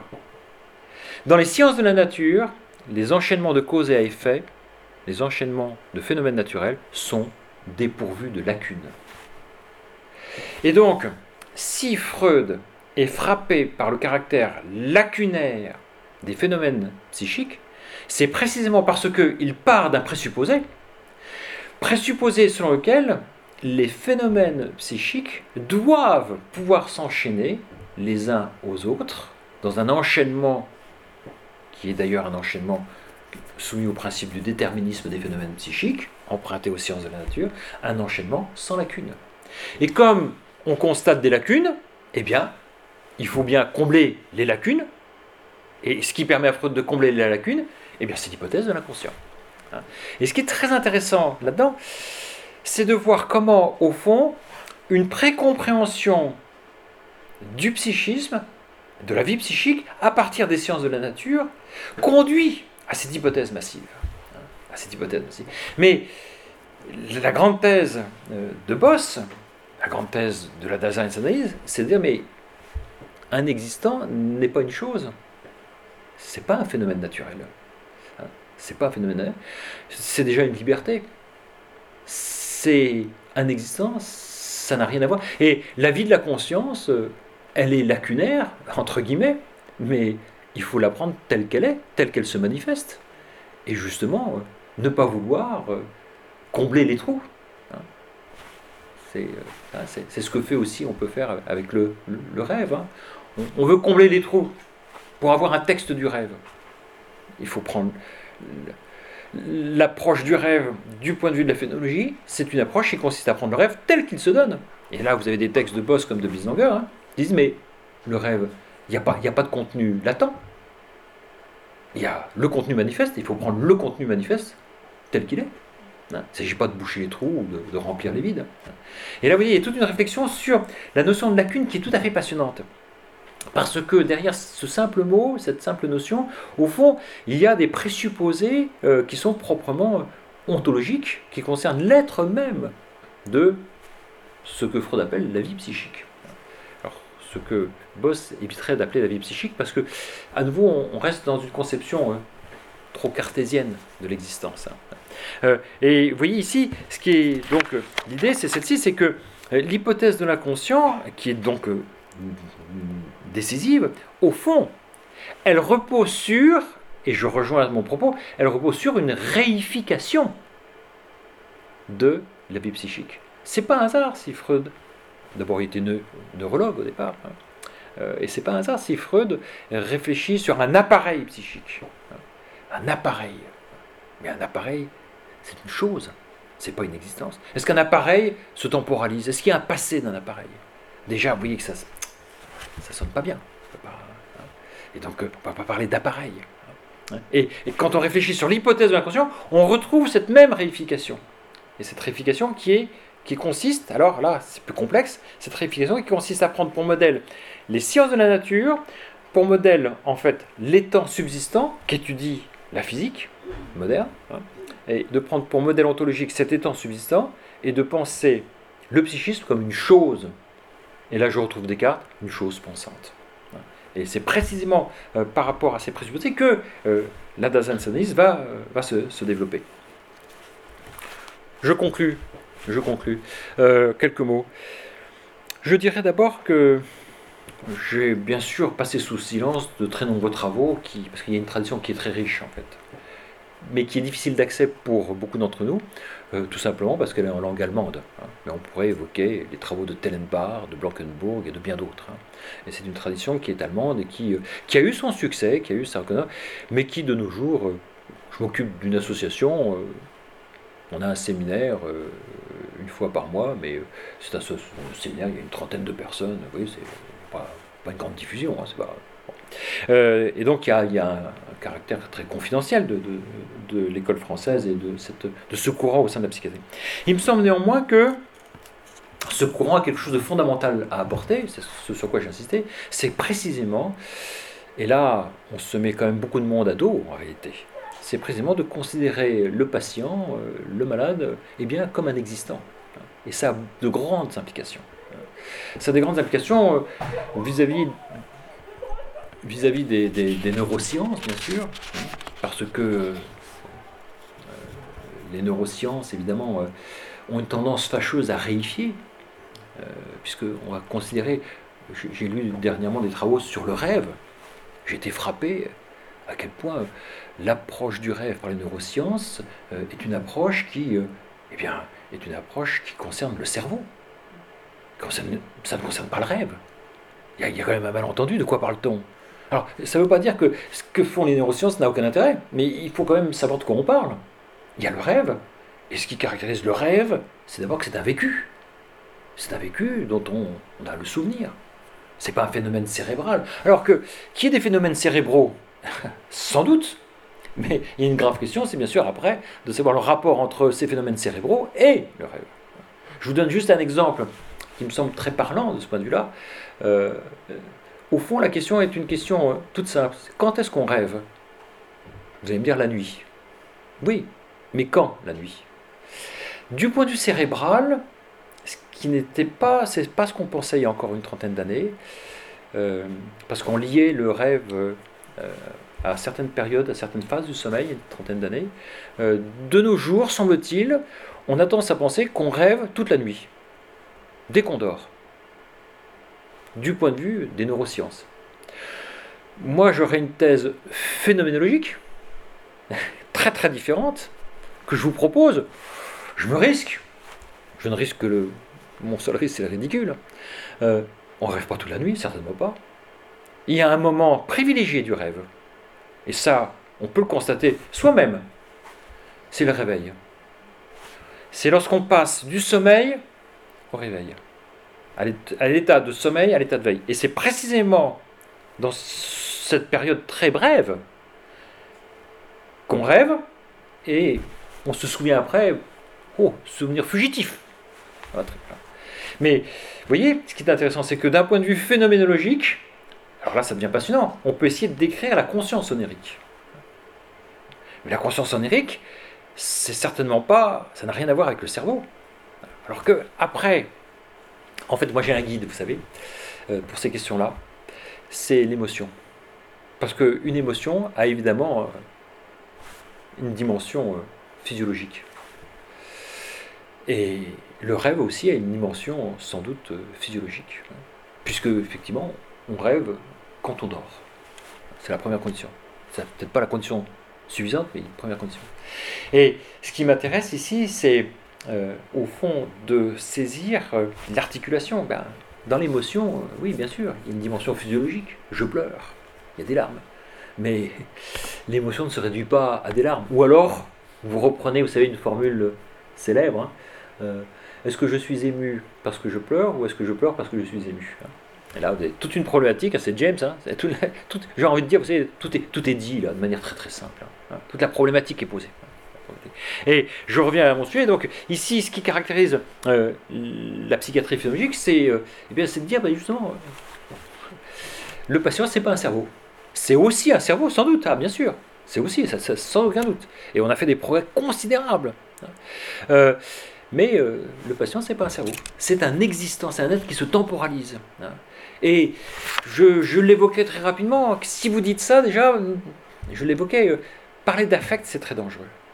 Parce que si vous réfléchissez bien sur la notion d'affect elle-même et la manière dont on l'utilise, il y a déjà une forme de réification de la vie affective. Une forme de réification. Parce qu'un affect, c'est comme quelque chose qui se déplace. Hein. Euh, ça se déplace, mais on déplace les choses. Hein, hein. Est-ce qu'on peut déplacer un affect? Ça n'a pas de sens. Ça n'a vraiment pas de sens. Et pourtant, euh, ce qui signifie que donc il faut repenser ce qu'on décrit comme un déplacement. Mais il faut le repenser puis il faut le redécrire. Mais ça, avec d'autres termes. Là, vous voyez, on voit comment la psychiatrie aussi phénoménologique se distingue de la psychanalyse. C'est que, évidemment, euh, quand on parle de transfert, transfert, il faut, si vous prenez le terme, c'est hein, on déplace nouveau. Il y a toujours cette idée, hein, il y a toujours cette métaphore, cette métaphore spatiale, mais qui est dangereuse. Je déplace un affect sur une autre personne. Mais est-ce qu'on peut, est-ce que c'est possible ça? Est-ce qu'on n'a pas chosifié, réifié de telle sorte que si vous voulez décrire ce qu'on appelle le transfert, il faut peut-être déjà abandonner le mot pour pouvoir mieux décrire la relation thérapeutique avec toute sa complexité et puis euh, toute sa créativité que gomme la notion de répétition. Là, je dirais, vous êtes dans la psychiatrie, dans la psychiatrie phénoménologique. Et donc, vous voyez ici, je m'arrêterai sur, cette dernière phrase, je dirais ceci, c'est que simplement, la psychiatrie phénoménologique, on peut la résumer à une chose, à une idée, mais une idée qui est, me semble-t-il, très riche, c'est que euh, le malade, le, patient, c'est pas, pas une chose, et c'est pas un sujet en ce sens-là. Parce que le sujet, on a très vite, dans notre tradition, euh, on a très vite fait de le penser à partir de la chose. Et là, il faut peut-être prendre ces distances par rapport à Descartes, par rapport au sujet comme chose pensante, pour précisément penser l'existence. Voilà, je vous remercie.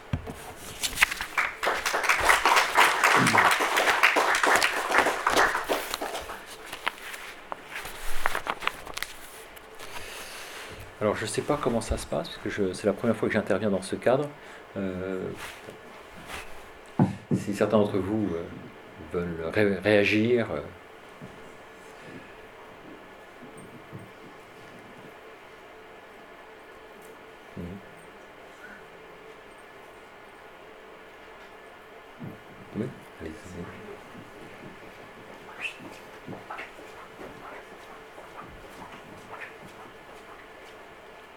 La première question courageuse. c'est toujours courageux. merci alors de, merci de la poser. Oui, tout d'abord merci pour ce discours très intéressant.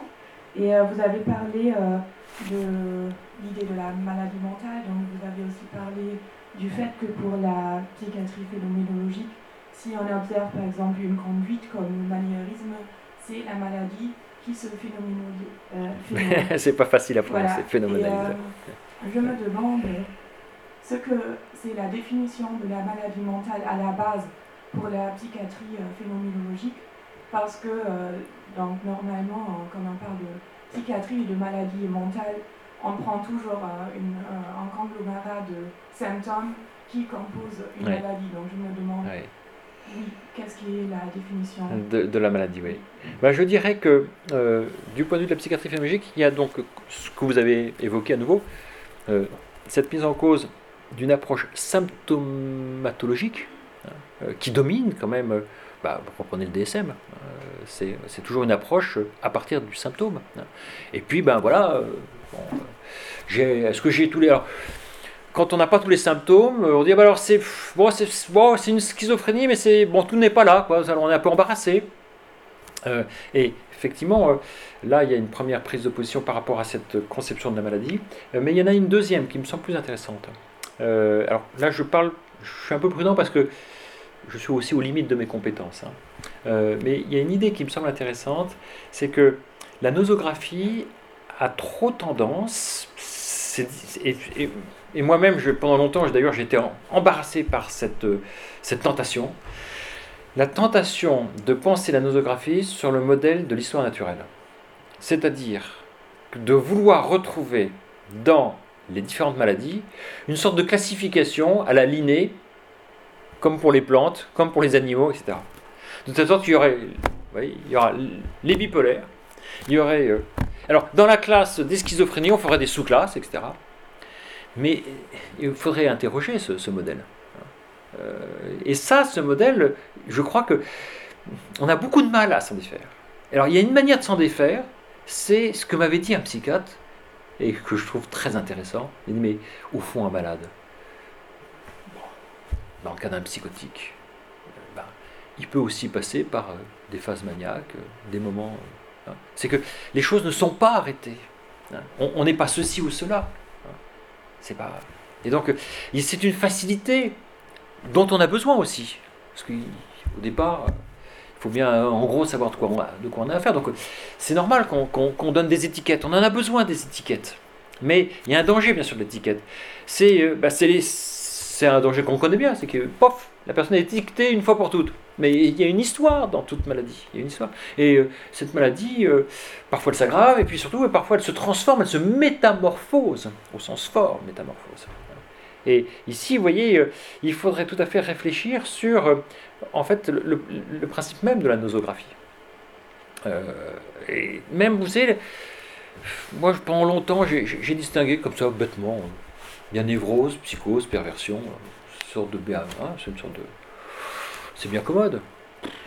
Puis au fond, maintenant je me mais ça recouvre quoi ces, distinctions hein? Euh, Alors ça ne veut pas dire qu'attention, euh, il ne faut pas non plus aller trop vite, parce que je ne suis pas en train de dire bah, le normal, le pathologique, tout ça se mélange. Non, là là. Euh, je me souviens, je gardé un souvenir très précis, et ça c'est jamais je, je dirais assez merci à ce psychiatre qui un jour, je l'interrogeais, dans le cadre d'un l'IPP, et qui, je l'interrogeais justement sur euh, une présentation d'un psychotique. Et euh, je lui posais une question, il m'a dit une formule que j'avais beaucoup appréciée. Il m'a dit, mais attention à ne pas confondre neurose et psychose. Hein. Et il avait dit, il avait employé un néologisme, il a dit, mais là, vous neurotisez la psychose. Vous ne comprenez pas ce qu'est la psychose. Et ça, au début, j'étais un peu vexé. Quand même, je suis pas n'importe qui. Mais il avait, il avait entièrement raison. Hein. Mais alors, ce qui est difficile, c'est de saisir, c'est de saisir, vous voyez, qu'est-ce qui fait, euh, qu'est-ce qui permet de passer de la névrose. En termes d'ailleurs, le concept de névrose, on n'emploie plus beaucoup. Hein. Il, s'en souffre ce concept. On a mis tellement de choses dessous. Hein. Mais, euh, mais, euh, vous voyez, là, il y a aussi un effort de réélaboration, de, de, réélaboration de, ces concepts qui sont au cœur de la nosographie. Euh, et au fond, je dirais, pour la psychiatrie publique, bien sûr, on a besoin d'étiquettes. On ne peut pas s'en passer. Euh, il faut savoir de quoi on parle. Mais il faut vite l'oublier. Pour saisir le malade et non pas la maladie. Saisir le malade dans sa singularité, avec son histoire, avec ses conduites.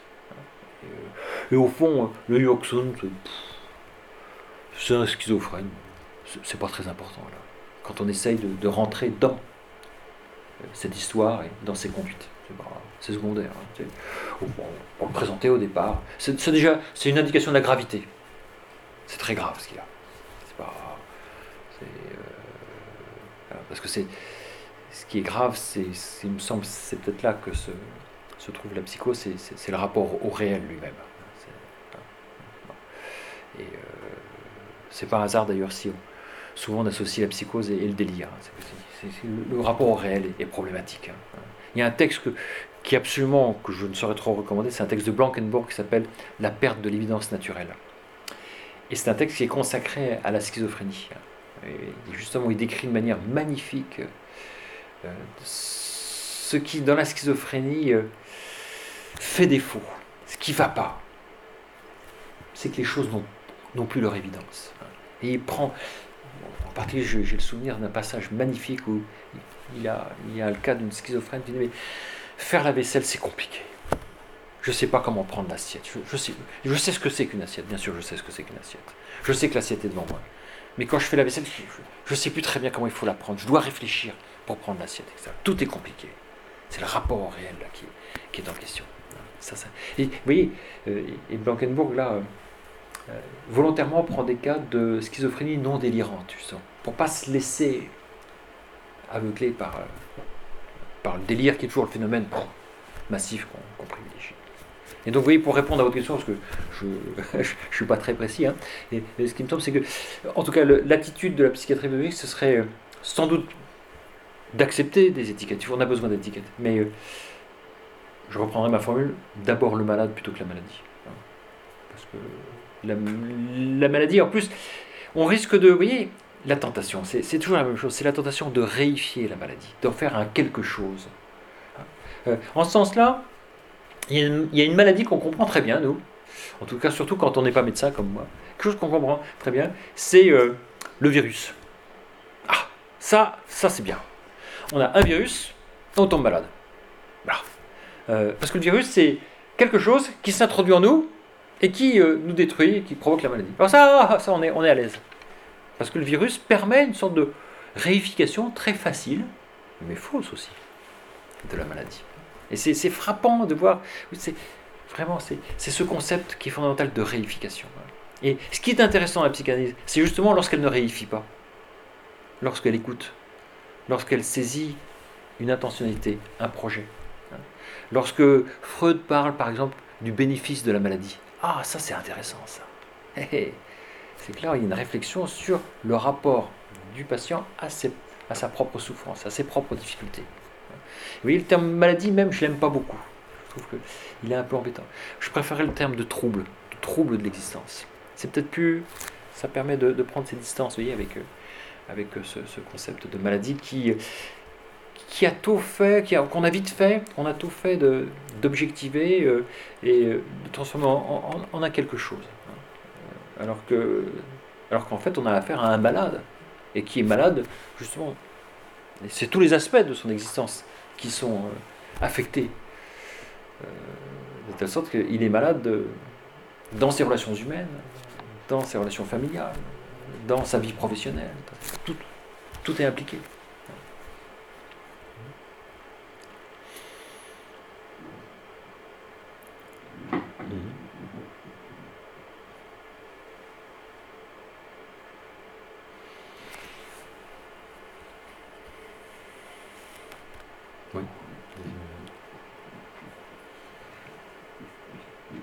Oui, je vous remercie de votre exposé, moi qui m'a beaucoup intéressé. Euh, effectivement, quand on cherche euh, à classifier, je pense qu'à chaque fois on chosifie et qu'on devient un peu victime euh, des stigmates mmh. et d'une certaine rationalité instrumentale que l'on dénonce. Et je pense que c'est un des travers probablement de la neuroscience et de ce qu'on appelle maintenant la neurodiversité. Et préfère encore peut-être euh, la conception freudienne de névrose, psychose, etc., parce que c'est suffisamment général pour qu'on retrouve le singulier. Et je pense que c'est cet état de malade singulier euh, qui, moi, me paraît être fondamental, mm. parce que même dans votre exemple du virus, je pense que le virus qui euh, touche un individu en particulier n'agit pas de la même manière selon l'être de, de l'individu. Et euh, je fais le lien par association d'idées euh, avec euh, une maladie à laquelle on est confronté et qui, moi, me paraît relever effectivement totalement de la phénoménologie, c'est la maladie d'Alzheimer. Parce que là, on ne comprend pas très bien, on, a identifié certaines choses, mais on se rend compte que la, la neuropharmacologie ou les transmissions synaptiques ou autres ne suffisent pas. Et moi, ce qui m'étonne euh, dans le discours des malades Alzheimer, c'est qu'on retrouve des, euh, des, ce qu'ils disent euh, paraît incohérent, mais on peut y trouver une cohérence singulière à travers leur mmh, discours. Mmh, mmh, Et je pense qu'on n'est pas malade Alzheimer à 20 ans. Oui, oui, tout à fait. Il y a un mot que j'aime beaucoup, c'est le mot que vous avez utilisé au début de stigmate. Parce qu'effectivement, au fond, euh, alors il y a les stigmates de Saint François d'Assise, hein. c'est un, concept, euh, c'est toujours intéressant de, voir euh, l'histoire du concept. Hein. et, puis il y a aussi ce terme péjoratif, on stigmatise. effectivement, les symptômes deviennent pour ainsi dire des stigmates, hein, qui permettent de stigmatiser. et ce qui est grave là-dedans, et là je vous rejoins entièrement, et ce qui serait intéressant, c'est de réfléchir sur la maladie d'Alzheimer et sur la singularité à chaque fois de chaque cas. Alors qu'on a, on a l'impression que quand on parle d'Alzheimer, bon, bah, ils sont tous Alzheimer. Euh, euh, je connais quelqu'un qui, travaille d'ailleurs euh, sur, sur cette maladie et c'est tout à fait intéressant dans le déroulé de cette maladie. Il faut, retrouver l'existant, le, singulier. Effectivement, là je, là je vous rejoins entièrement. alors, il se trouve qu'il y a trois jours, j'ai lu un, un article pour une revue euh, que j'évoquais, euh, c'est la revue, elle s'appelle Intellectica, on m'a demandé de mon avis sur un, article qui était vraiment euh, intéressant pour moi, même si j'étais absolument pas d'accord, mais c'est pas grave. c'est un article qui était issu des neurosciences et le projet, c'est d'arriver à fonder via les neurosciences la nosographie. De telle sorte que L'ambition serait au fond, via les neurosciences, de pouvoir euh, déterminer qui est schizophrène, qui est maniaco-dépressif, qui est... Euh, etc. et là, ça ce qui m'a frappé, c'est qu'on puisse, vous voyez, que les neurosciences, là, il y a une ivresse quand même. Hein. Il y a une ivresse des neurosciences qui, au fond, vont complètement gommer le fait qui est fondamental, c'est que c'est un existant et que la maladie, c'est un ensemble de conduites, de vécu. Et donc, c'est pas c'est pas un phénomène purement neuronal. C'est là, ça, et vraiment, j'étais content d'ailleurs de faire euh, de, lire ce, texte où spontanément je l'avais pas lu, qui m'a été envoyé, et, de me confronter, vous à, moi ce que j'appelle vraiment il y a une ivresse actuelle qui est très qui est très frappante, vraiment.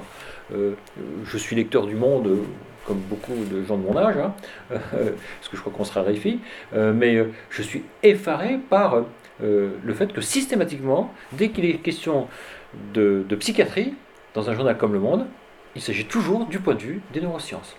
Systématiquement. Alors là, les, psychanalystes, c'est une hein, autant dans les années 70, ils avaient les portes ouvertes, puis les neurosciences. Hein. et ça, on pourrait quand même s'interroger, parce que euh, là, il y a une hégémonie, vous, la connaissez peut-être mieux que moi, parce que je suis quand même à la distance du milieu. Oui, allez-y. Si vous voulez peut-être prendre le micro pour, Je, voulais, également vous remercier oui. pour euh, la qualité de votre intervention. C'était vraiment un régal. Mhm. J'ai eu la chance de voilà, d'être auditrice d'un certain nombre en fait, de, de présentations euh, tout au long de cette année. Mhm. Euh, et je me dis aujourd'hui que c'est peut-être un peu dommage qu'à un moment donné, il n'y ait pas eu la possibilité d'une table ronde mhm. avec les différents intervenants. Mhm. Euh, parce que, ce que voilà, de ma place de psychiatre qui, qui m'intéresse à la philosophie et, à beaucoup d'autres choses, puisque ma formation initiale c'était celle du, neurologue, je pense qu'on gagnerait beaucoup euh, justement à ce qu'il y ait des échanges euh, mhm. transdisciplinaires, mhm. voilà, ne serait-ce que par rapport à cette réaction que vous avez eue euh, par rapport qu'est-ce que se passe-t-il quand un virus s'introduit dans le mhm. corps d'un sujet J'ai eu la même réaction que vous, je me suis dit, eh ben, il y a des porteurs sains. il y a des porteurs sains, il y a des gens très malades, euh, et puis d'autres qui ont des formes de maladies euh, très différentes d'un individu à un autre. Et puis euh, il y a des moments de la vie où tout d'un coup on n'est plus porteur sain parce que voilà, on est confronté à des situations, bon, tout d'un coup on prend sa retraite, et puis il y a des fragilités, il y a une vulnérabilité, etc. et je voulais juste avoir, à un moment donné, je, je, ne connais mm. pas bien euh, la phénoménologie, mm. mais je, vous ai écouté attentivement. Euh, et à un moment donné, euh, je me suis posé des questions, enfin pas qu'à un moment donné, pas plein de en fait. Quand vous disiez par exemple que, que l'être, justement, il ne pouvait pas être uniquement dans l'instant, qu'il était forcément un petit peu avant, forcément un petit peu après. Pas un petit peu, hein Oui, même beaucoup. Et puis après, quand il a été question de, Freud et, de la critique euh, par rapport au, au, manque à combler par l'inconscient. Mmh. Euh, de la lacune, oui, du caractère lacunaire de la, psychique. Euh, je mmh. me suis dit qu'en même temps, voilà, cette tentative de, réponse, mmh. elle était éminemment euh, humaine, vous voyez, euh, puisque voilà, c'était justement ne pas se situer dans, l'instant et euh, essayer de trouver des, réponses. Mais voilà, je pense que peut-être que l'année prochaine, je ne sais pas ce que deviendra ce projet qu'on a vécu là ensemble cette année.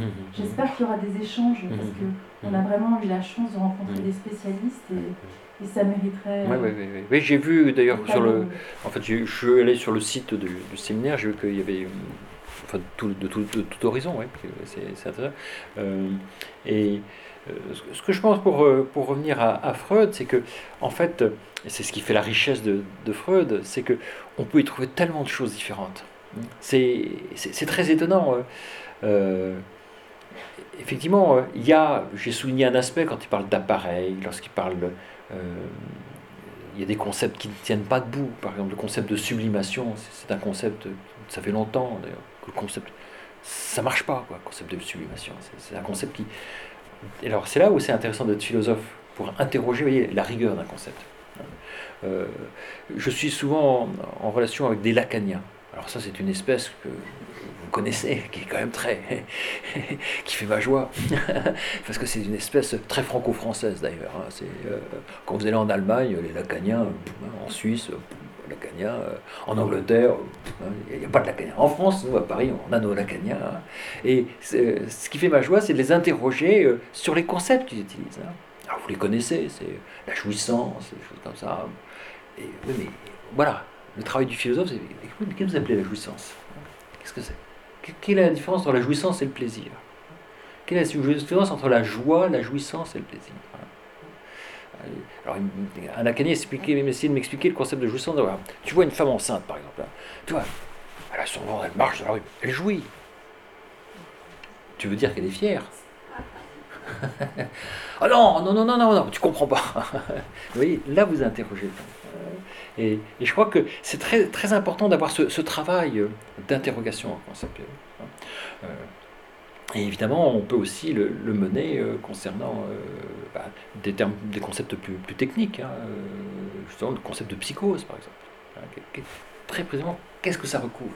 Quels sont les présupposés même, même, vous savez, il y a un présupposé, même, est-ce qu'au fond, ça a un sens de classer les maladies? On en a besoin, mais d'accord. Euh, mais est-ce que ça a un sens? Est-ce que ça recouvre, est-ce qu'il y a une réalité euh, de, de la nosographie et de ce classement euh, Est-ce que vous voyez, ce qu'on a fait dans les sciences de la nature, notamment, alors le grand moment du classement dans les sciences de la nature, c'est le XVIIIe siècle, hein, avec le jardin des plantes d'ailleurs. Euh, mais, et on, on, transpose systématiquement. Au fond, parfois, moi, je me pose même la question. Alors, vous allez me dire que je, un naturel sceptique, mais au fond, est-ce que le concept même de, santé, de maladie, de guérison, est-ce que ça a un sens? Est-ce qu'on est guérit un schizophrène Est-ce qu'un schizophrène guérit? Je suis pas sûr concept. On guérit la scarlatine. Là, on est d'accord. Mais vous voyez, on transpose des concepts. Et c'est problématique. Est-ce qu'on peut que signifie... Euh, j'ai connu par exemple plusieurs personnes qui ont fait des dépressions graves. Pour moi, ils ne s'en sont jamais sortis. Ouais, ils sont restés fondamentalement. Est-ce qu'ils ont guéri? Ah Oui, mais alors, bon, ils n'ont pas guéri, mais est-ce qu'on peut guérir au sens où on, se remet de la scarlatine? Est-ce qu'on peut guérir d'une dépression grave? J'en suis pas du tout sûr. Pas du tout sûr. Ça, ça vous hante. Vous êtes des proches. Hein complètement hanté, habité. Bah, c'est pas ça. Donc vous voyez, le concept même de guérison euh, est, très problématique. Est-ce qu'on peut soigner même? Vous voyez, c'est des concepts qui sont... Euh, c'est un concept qu'on a beaucoup usé euh, notamment sous l'influence de ce qu'on appelle le care. Il y a tout un courant, tout est care, prendre soin. Je ne sais pas, moi, si la relation thérapeutique, c'est une relation qui doit soigner. Moi, je n'envisagerais pas comme ça. Il y a une expression que j'aime bien, c'est peut-être qu'on peut donner un coup d'épaule, on peut, on peut, oui, on peut écouter, on peut, mais soigner. vous pouvez donner des médicaments, parfois ça peut éviter un suicide, vous savez bien. Euh, euh, il y a certains mélancoliques, euh, grâce à, des médicaments, on peut, on peut prévenir un suicide. Puis parfois, il ne prend pas ses médicaments, c'est le drame. Mais, et donc, on peut faire des choses, mais oui, c'est pas le fait qu'on peut pas faire quoi, qu'on peut, rien faire, mais moi, c'est trouver le mot juste. Est-ce qu'on peut soigner? Est-ce que, ça, signifie Est-ce qu'un psychiatre peut soigner? Euh, Il peut écouter, il peut, accompagner, euh, sans doute, mais est-ce que ça signifie soigner? Euh, Ménarbos a une conception assez, à la fois assez vague, assez précise du rôle du psychiatre. Hein. C'est permettre au malade de prendre en charge sa propre existence. Mais au sens où, attention, au sens où l'existence c'est un fardeau. Hein. C'est un fardeau pour tout le monde. Et il y en a qui, il y en a qui vacillent, il y en a qui s'écroulent. J'aime bien cette idée. Ça. Que l'existence, c'est, la première définition de, l'existence chez Heidegger. Hein. L'existence, c'est un fardeau. C'est pas. Je, je, suis alors toujours moi très agacé par euh, toutes ces considérations euh, sur le bonheur, sur moi, c'est, mon problème, c'est, de ne pas tomber. c'est ça mon problème, c'est de ne pas sombrer. Euh. je pense pas devenir un jour schizophrène, mais bon, euh, l'alcool, oui, je pourrais sombrer dans l'alcool, par exemple. oui, voilà, là, un bon whisky, deux whisky, trois, ah, d'accord. bon, mais voilà. Et, il s'agit de, voilà. Donc, vous voyez, c'est une conception tout autre, hein. tout autre aussi de l'existence de la pathologie, parce que si on comprend que l'existence est un fardeau, on peut aussi comprendre que la pathologie, c'est une possibilité inscrite même dans l'être de l'existence. C'est ça qu'il faut comprendre. Euh, c'est pas quelque chose qui vous vient de l'extérieur, la pathologie. Ça, c'est sans doute qu'il y a des données, bien sûr, il y a des données familiales, il y a un contexte, il y a des accidents, il y a des drames. Mais euh, il y a aussi euh, une, une immanence, pour employer un terme, une immanence de la pathologie. En tant que la possibilité de la pathologie est immanente à l'existence, à l'existence. Parce qu'il y a une, fragilité fondamentale de l'existence humaine. C'est une fragilité. Et cette fragilité, elle est évidemment liée euh, à la temporalité. Euh, c'est-à-dire euh, à, ma, propre finitude. Écoutez, je, dirais là quelque chose de tellement, tellement évident que j'ai un peu honte de le dire, mais moi, il n'y a pas un moment où, dans la journée où je pense à ma propre mort. À ma propre finitude. Je calcule, je l'envisage à tout moment. Et donc c'est, ça, me hante. En fait, on, vit tous avec une épée de Damoclès. donc alors les gens qui vous réclament, qui vous disent qu'il faut être zen, etc. Moi, je suis très très sceptique. Je suis beaucoup. C'est pour ça que je m'intéresse à la psychiatrie. Je m'intéresse à la faille, et donc à cette possibilité euh, de la pathologie en tant qu'elle est inscrite dans l'existence elle-même. Il y en a un qui le savait bien, c'était Nietzsche le savait très bien ça. Hein. Il définissait l'homme comme un animal malade. C'est là, Nietzsche, lui, au moins, il savait, ça. Et donc, je suis toujours très même effaré par euh, le succès euh, de, de l'hédonisme, de toutes ces, ces pseudo-philosophies du bonheur euh, qui vous enseignent, qui vous donnent les recettes. Et là aussi, je me permets, parce que l'idée me, traverse l'esprit, ce qui caractérise la psychiatrie phénologique, c'est que précisément, il n'y a pas de recette du point de vue, on va dire, thérapeutique c'est s'il y avait des recettes, que la psychiatrie phénologique serait infidèle à elle-même, parce que s'il y a des recettes, ça veut dire que, au fond, euh, il y a une technique. S'il y a une technique, vous n'avez plus en face de vous un existant. Vous avez déjà réifié. Il n'y a pas de recette. D'ailleurs, c'est l'une des raisons du caractère confidentiel de la psychiatrie phénologique. C'est que, bah, alors, que, quels sont les conseils, euh, les, recettes? Bah, Non, il n'y a pas de recette. Vous êtes face à votre malade ou à vous de vous débrouiller? Vous pensez qu'on a du succès avec ce genre de, remarques? Ça ne risque pas d'attirer les foules. Mais, en même temps, ça, ça, rejoint pour ceux qui sont thérapeutes certainement euh, une expérience très, très forte. C'est que c'est à chacun d'improviser. Et à trouver, et parfois euh, on peut improviser bien, et puis euh, euh donne un exemple qu'on discute parfois, qui me semble très intéressant, c'est une femme euh, qui, a, qui souffre d'un hockey hystérique. Alors, hystérique au sens comme on l'entendait euh, à son époque. Hein, euh, c'est une femme. Et tout d'un coup, il a une sorte de. Il lui donne un coup sur la gorge. C'est une agression. Ben oui, mais. Et Binswanger dit ben voilà, à partir de mon expérience, j'ai éprouvé, vous voyez, c'est l'idée. Qui, bien sûr, attention, bien sûr, c'est pas du tout pour faire mal, mais non, dans un but thérapeutique. Il faut que je, là, je la bloque dans son pied. C'est un geste très très étonnant, pour moi, qui me déconcerte, euh, mais que je trouve très intéressant comme, parce que justement, il n'y a, pas de recette. Comment faut-il se conduire euh, À chacun d'improviser en sachant que bon, euh, il y a aussi, il y aussi des béquilles, bah, vous les connaissez, c'est toute la pharmacopée euh, qui est quand même très, qui est quand même très précieuse. Hein. Euh, n'oubliez pas que Binswanger, le, plus, le, grand disciple de Binswanger, a été celui qui, j'ai un trou de mémoire, c'est celui qui a découvert le premier antidépresseur. Et donc il ne faut surtout pas opposer psychiatrie physiologique et, les recherches en pharmacologie, pas du tout. Mais il s'agit, à nouveau, c'est comme avec les neurosciences. Tout est un problème, le gros problème, c'est d'arriver à définir la place qui revient à chacun et à chaque chose. Quelle est la place? Euh, Il ne faut pas accorder trop de place euh, à la pharmacie, mais il ne faut pas non plus ignorer. Il faut trouver la juste place. Parce que le, but n'est pas simplement de... Le but, quand même, c'est de permettre, et c'est la formule que j'aime beaucoup de Binswanger, c'est de permettre aux patients de rejoindre ce qu'il appelle, lui, d'un terme grec, le koinos cosmos, c'est-à-dire euh, ce monde que l'on partage. Et, ça, alors, c'est peut-être très allemand, mais. Parce que les Français, ils aiment. moi, je suis très marqué hein, par la culture germanique. Hein, et parfois, je, me place du point de vue d'un Allemand sur la France. Hein. Et euh, ce qui me frappe en France, c'est ce, cette culture du dissensus. La culture du dissensus. Ne, ne pas être avec les autres. Euh, au contraire, il y a un mot que les Allemands aiment bien, c'est Zusammen. Alle zusammen. On est ensemble. Et il me semble que pour Binswanger, c'est ça ce qu'il faut viser. C'est permettre au. Hein. Il a une formule que j'adore. Il dit Mais si seulement le malade pouvait abandonner son théâtre privé.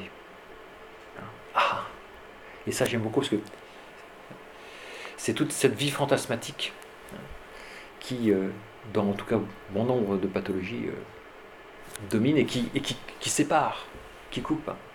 Et donc permettre aux malades de... et ça, c'est pas seulement euh, des médicaments qui le permettent. C'est aussi un accompagnement. C'est aussi cette relation humaine qui est fondamentale. Parce que c'est la relation humaine qui permet, de ce point de vue-là, le thérapeute n'est qu'un médiateur, un médiateur entre le monde commun, les autres, et le malade. Et lui permettre il me semble que déjà quand quelqu'un est capable de rencontrer d'autres personnes, alors il y a beaucoup de choses de fait. Pouvoir nouer des relations. Et là, effectivement, c'est une conception de la pathologie qui est qui me semble assez allemande parce que c'est on privilégie le, le fait d'être ensemble. Euh, oui, allez-y.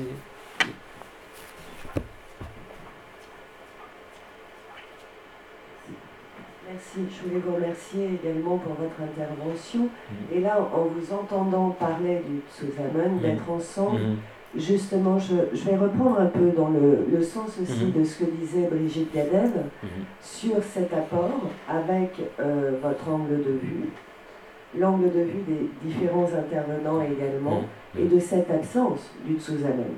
C'est-à-dire qu'il y a aussi tout ce travail d'élaboration transdisciplinaire, je, dirais plutôt dans ce sens-là, au niveau d'un travail d'élaboration, là pour le coup, de pratiques pluridisciplinaires, mais aussi pluriprofessionnelles. C'est-à-dire dans le Tsuzamen, quand on reçoit et quand on est avec des personnes qui peuvent avoir un type de rapport au monde dit schizophrénique, il y a aussi tout ce qui se passe entre. Et qu'est-ce qui se passe là dans le Dasein, de ce moment-là de d'initier mmh. maintenant éventuellement. Mmh. de la créativité. Et de la créativité dans ce qu'on peut appeler la maladie, le symptôme, ce que l'on veut, de ce regard, de ces interfaces, la relation ou pas, et de la créativité du Dasein. Je, suis un peu légère hein, sur la phénoménologie. Il y a eu des, grands noms et beaucoup de psychiatres qui ont développé. Je pensais aussi à Fabès Boutinier, mais c'est aussi franco-français, de, de, ces éléments-là. Et, vraiment de ce travail de mise en commun, mais aussi d'une élaboration sérieuse de la démarche, de la méthodologie, du neurologue Freud, enfin bon, peu importe presque, même si tous ces mots étaient importants, et de cette créativité. Vraiment. Il y a deux idées que j'ai envie de développer à partir de ce que vous dites. Euh, la première idée, c'est effectivement la nécessité euh, pour la psychiatrie, et tout particulièrement pour la psychiatrie, de conjuguer euh, des approches différentes, tout en arrivant, et c'est ça le plus difficile, à articuler ces approches de telle sorte que ce n'est pas simplement de l'éclectisme, mais à penser leur articulation. Et donc c'est ce que je disais, arriver à trouver la place de chacun. Euh, en sachant que nul ne peut prendre toute la place. Et que et donc là, il y, a une vraie question euh, qui, est, euh, qui concerne l'être ensemble des personnes qui réfléchissent sur la pathologie. Et puis, un terme que j'aime beaucoup, vous avez employé, et qui me semble fondamental, c'est effectivement le terme de créativité. Pourquoi? Parce que, et c'est là où on voit bien la singularité de ce qu'on appelle la maladie, c'est que le Yogtsunt, il invente son comportement. Hein? Alors, c'est un comportement pathologique qui le coupe des autres. On regarde comme une bête curieuse. Ses relations sont complètement faussées avec son entourage, avec les autres. Hein. Mais ce qui est intéressant, c'est de penser effectivement, et c'est là on est, là, on est à l'opposé, je dirais, d'une conception euh, chosiste de la maladie. C'est que précisément, toute maladie, au fond, est mise au point, élaborée par le malade. Et là, on retrouve aussi une dimension, c'est que cette maladie, elle répond à un projet. Il y a un projet.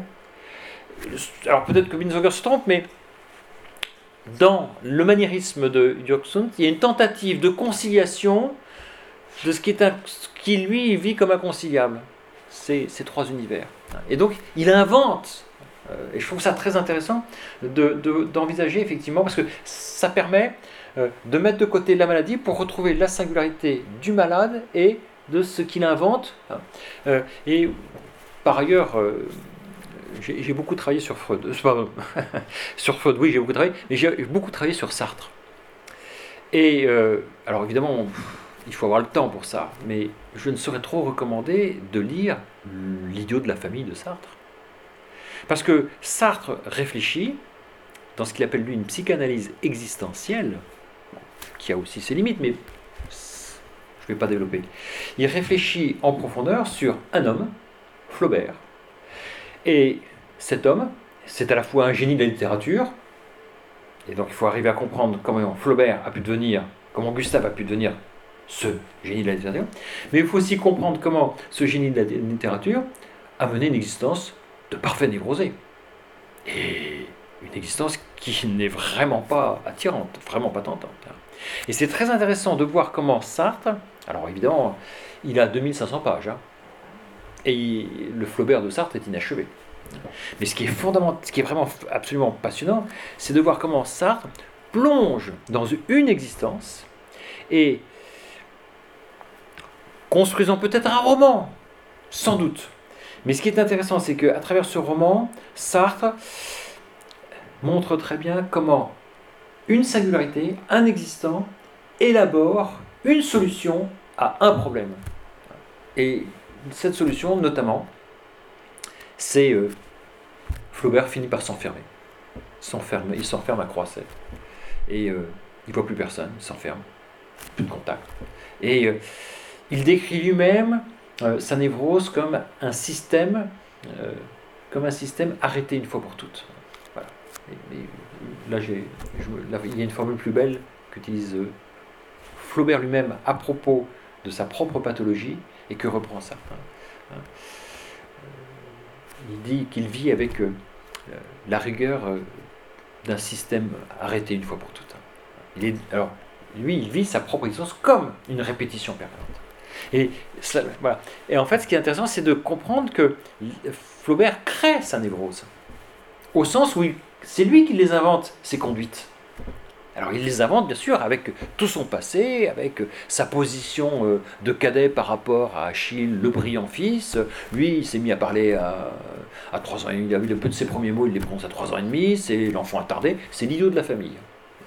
Et ici, vous voyez, là je, là, je trouve que euh, ça permet de jeter un regard tout à fait différent sur euh, ce qu'on appelle la maladie. Parce que, bien sûr, toute maladie est singulière, et surtout, c'est que on, envisage toujours, c'est pas faux non plus, elle vous tombe dessus la maladie. Mais j'aurais envie de dire que faire une comparaison avec le rêve, c'est que de même que dans mes rêves, je m'y retrouve et je suis étranger à moi-même. C'est ça qui est frappant dans le rêve. C'est que ce que je vis dans le rêve m'est pas totalement étranger. Et en même temps, je ne suis pas l'auteur de mes rêves. Mes rêves me tombent dessus. J'aurais envie de dire, oui, je, fais cette analogie. Hein. Euh, peut-être qu'il faudrait penser la névrose de Flaubert comme quelque chose qui lui tombe dessus et en même temps comme quelque chose qu'il invente et qui est le fruit de sa créativité. Il se bat, il se bat avec quelque chose et il invente. Et vraiment, je, trouve que c'est très intéressant d'envisager de, cette manière la pathologie. Euh, mais bon, si vous n'avez pas le temps de lire les, 3000, les 2500 pages du, Flaubert, je vous recommande un autre texte qui est absolument fascinant de Sartre, c'est euh, le texte qu'il a consacré à, Jean Genet. C'est absolument fascinant, oui. Parce que là, il réfléchit aussi sur l'homosexualité de Jean Genet. Il réfléchit sur Jean Genet, pédéraste, voleur et poète.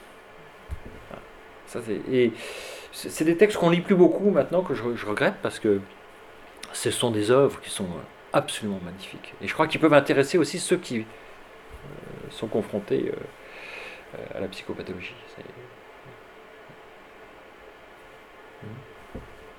Oui, je euh, voudrais vous faire une suggestion.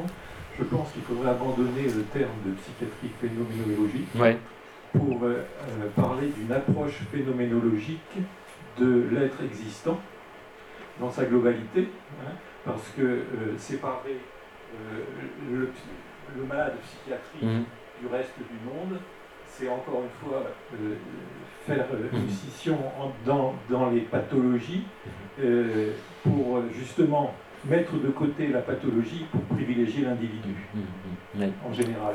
Je suis médecin généraliste, oui, oui, oui. je plaide un peu pour ma, paroisse. Mais, euh, je vous comprends très bien, mais en fait, on a, on a, de, gros, on a de grosses difficultés. Le terme qui a la préférence, c'est Daseinsanalyse. Alors là, l'ennui, c'est que c'est un terme allemand. On est en France. Soyons, comme dirait l'autre, restons français. Euh, et donc, on a essayé analyse existentielle c'est pas mal. C'est ce qu'on a essayé euh, un certain temps. Le problème de Daseinsanalyse, c'est que, comme on ne l'a pas dit, mais en ce moment, Heidegger a très mauvaise presse. Difficile de parler de Heidegger. Euh, J'ai pas besoin de développer. Euh, et donc, garder Dasein, garder Daseinsanalyse, difficile.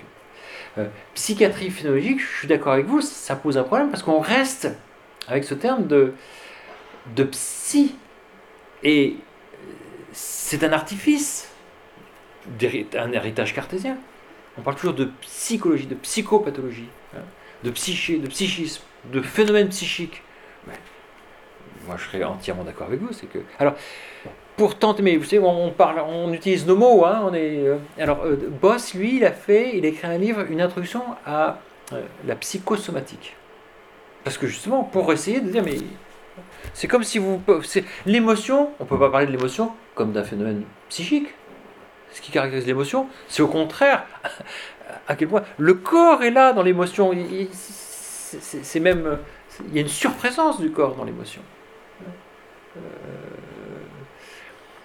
et donc, effectivement, je, suis entièrement d'accord. C'est bon, on, on, se bat avec notre propre langage qui a, qui a une histoire. Et euh, bon, bah, euh, vous, vous êtes psychiatre. La tentative de séparer tout le temps le corps de l'esprit, de l'environnement, tout ça, euh, ça n'a pas de sens. C'est l'être global. Bien sûr, oui. Alors, euh, j'ai vu même qu'il y a tout un courant au sein des neurosciences qui s'interroge sur l'énaction. Hein. Bon, pour justement au moins prendre, parce qu'un cerveau, ça n'existe pas. Parce qu'un cerveau, un cerveau tout seul, si je sais ce que c'est, c'est dans un bocal. Mais c'est pas de ça qu'on parle. Euh, et donc effectivement, il faut, il faut, prendre en compte, il faut, il faut, c'est toujours la question de la totalité. Prendre en compte la totalité. Et, euh, effectivement, ce qu'on appelle la maladie mentale, c'est pour ça que je préférerais parler de troubles de l'existence. Parce qu'on parlait de troubles de l'existence, on voit bien que, il me semble, c'est tous les aspects euh, de l'existence. Et, de ce point de vue-là, les troubles de l'existence sont beaucoup plus graves que parce qu'il existe aussi euh, des troubles purement somatiques. Mais c'est pas de ça dont on parle. Hein, hein. Euh, bon, prenons un accident, vous vous cassez euh, un bras, le bras cicatrise.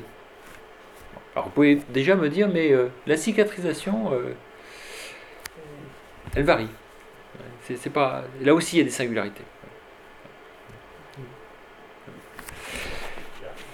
8h15. Je vous propose de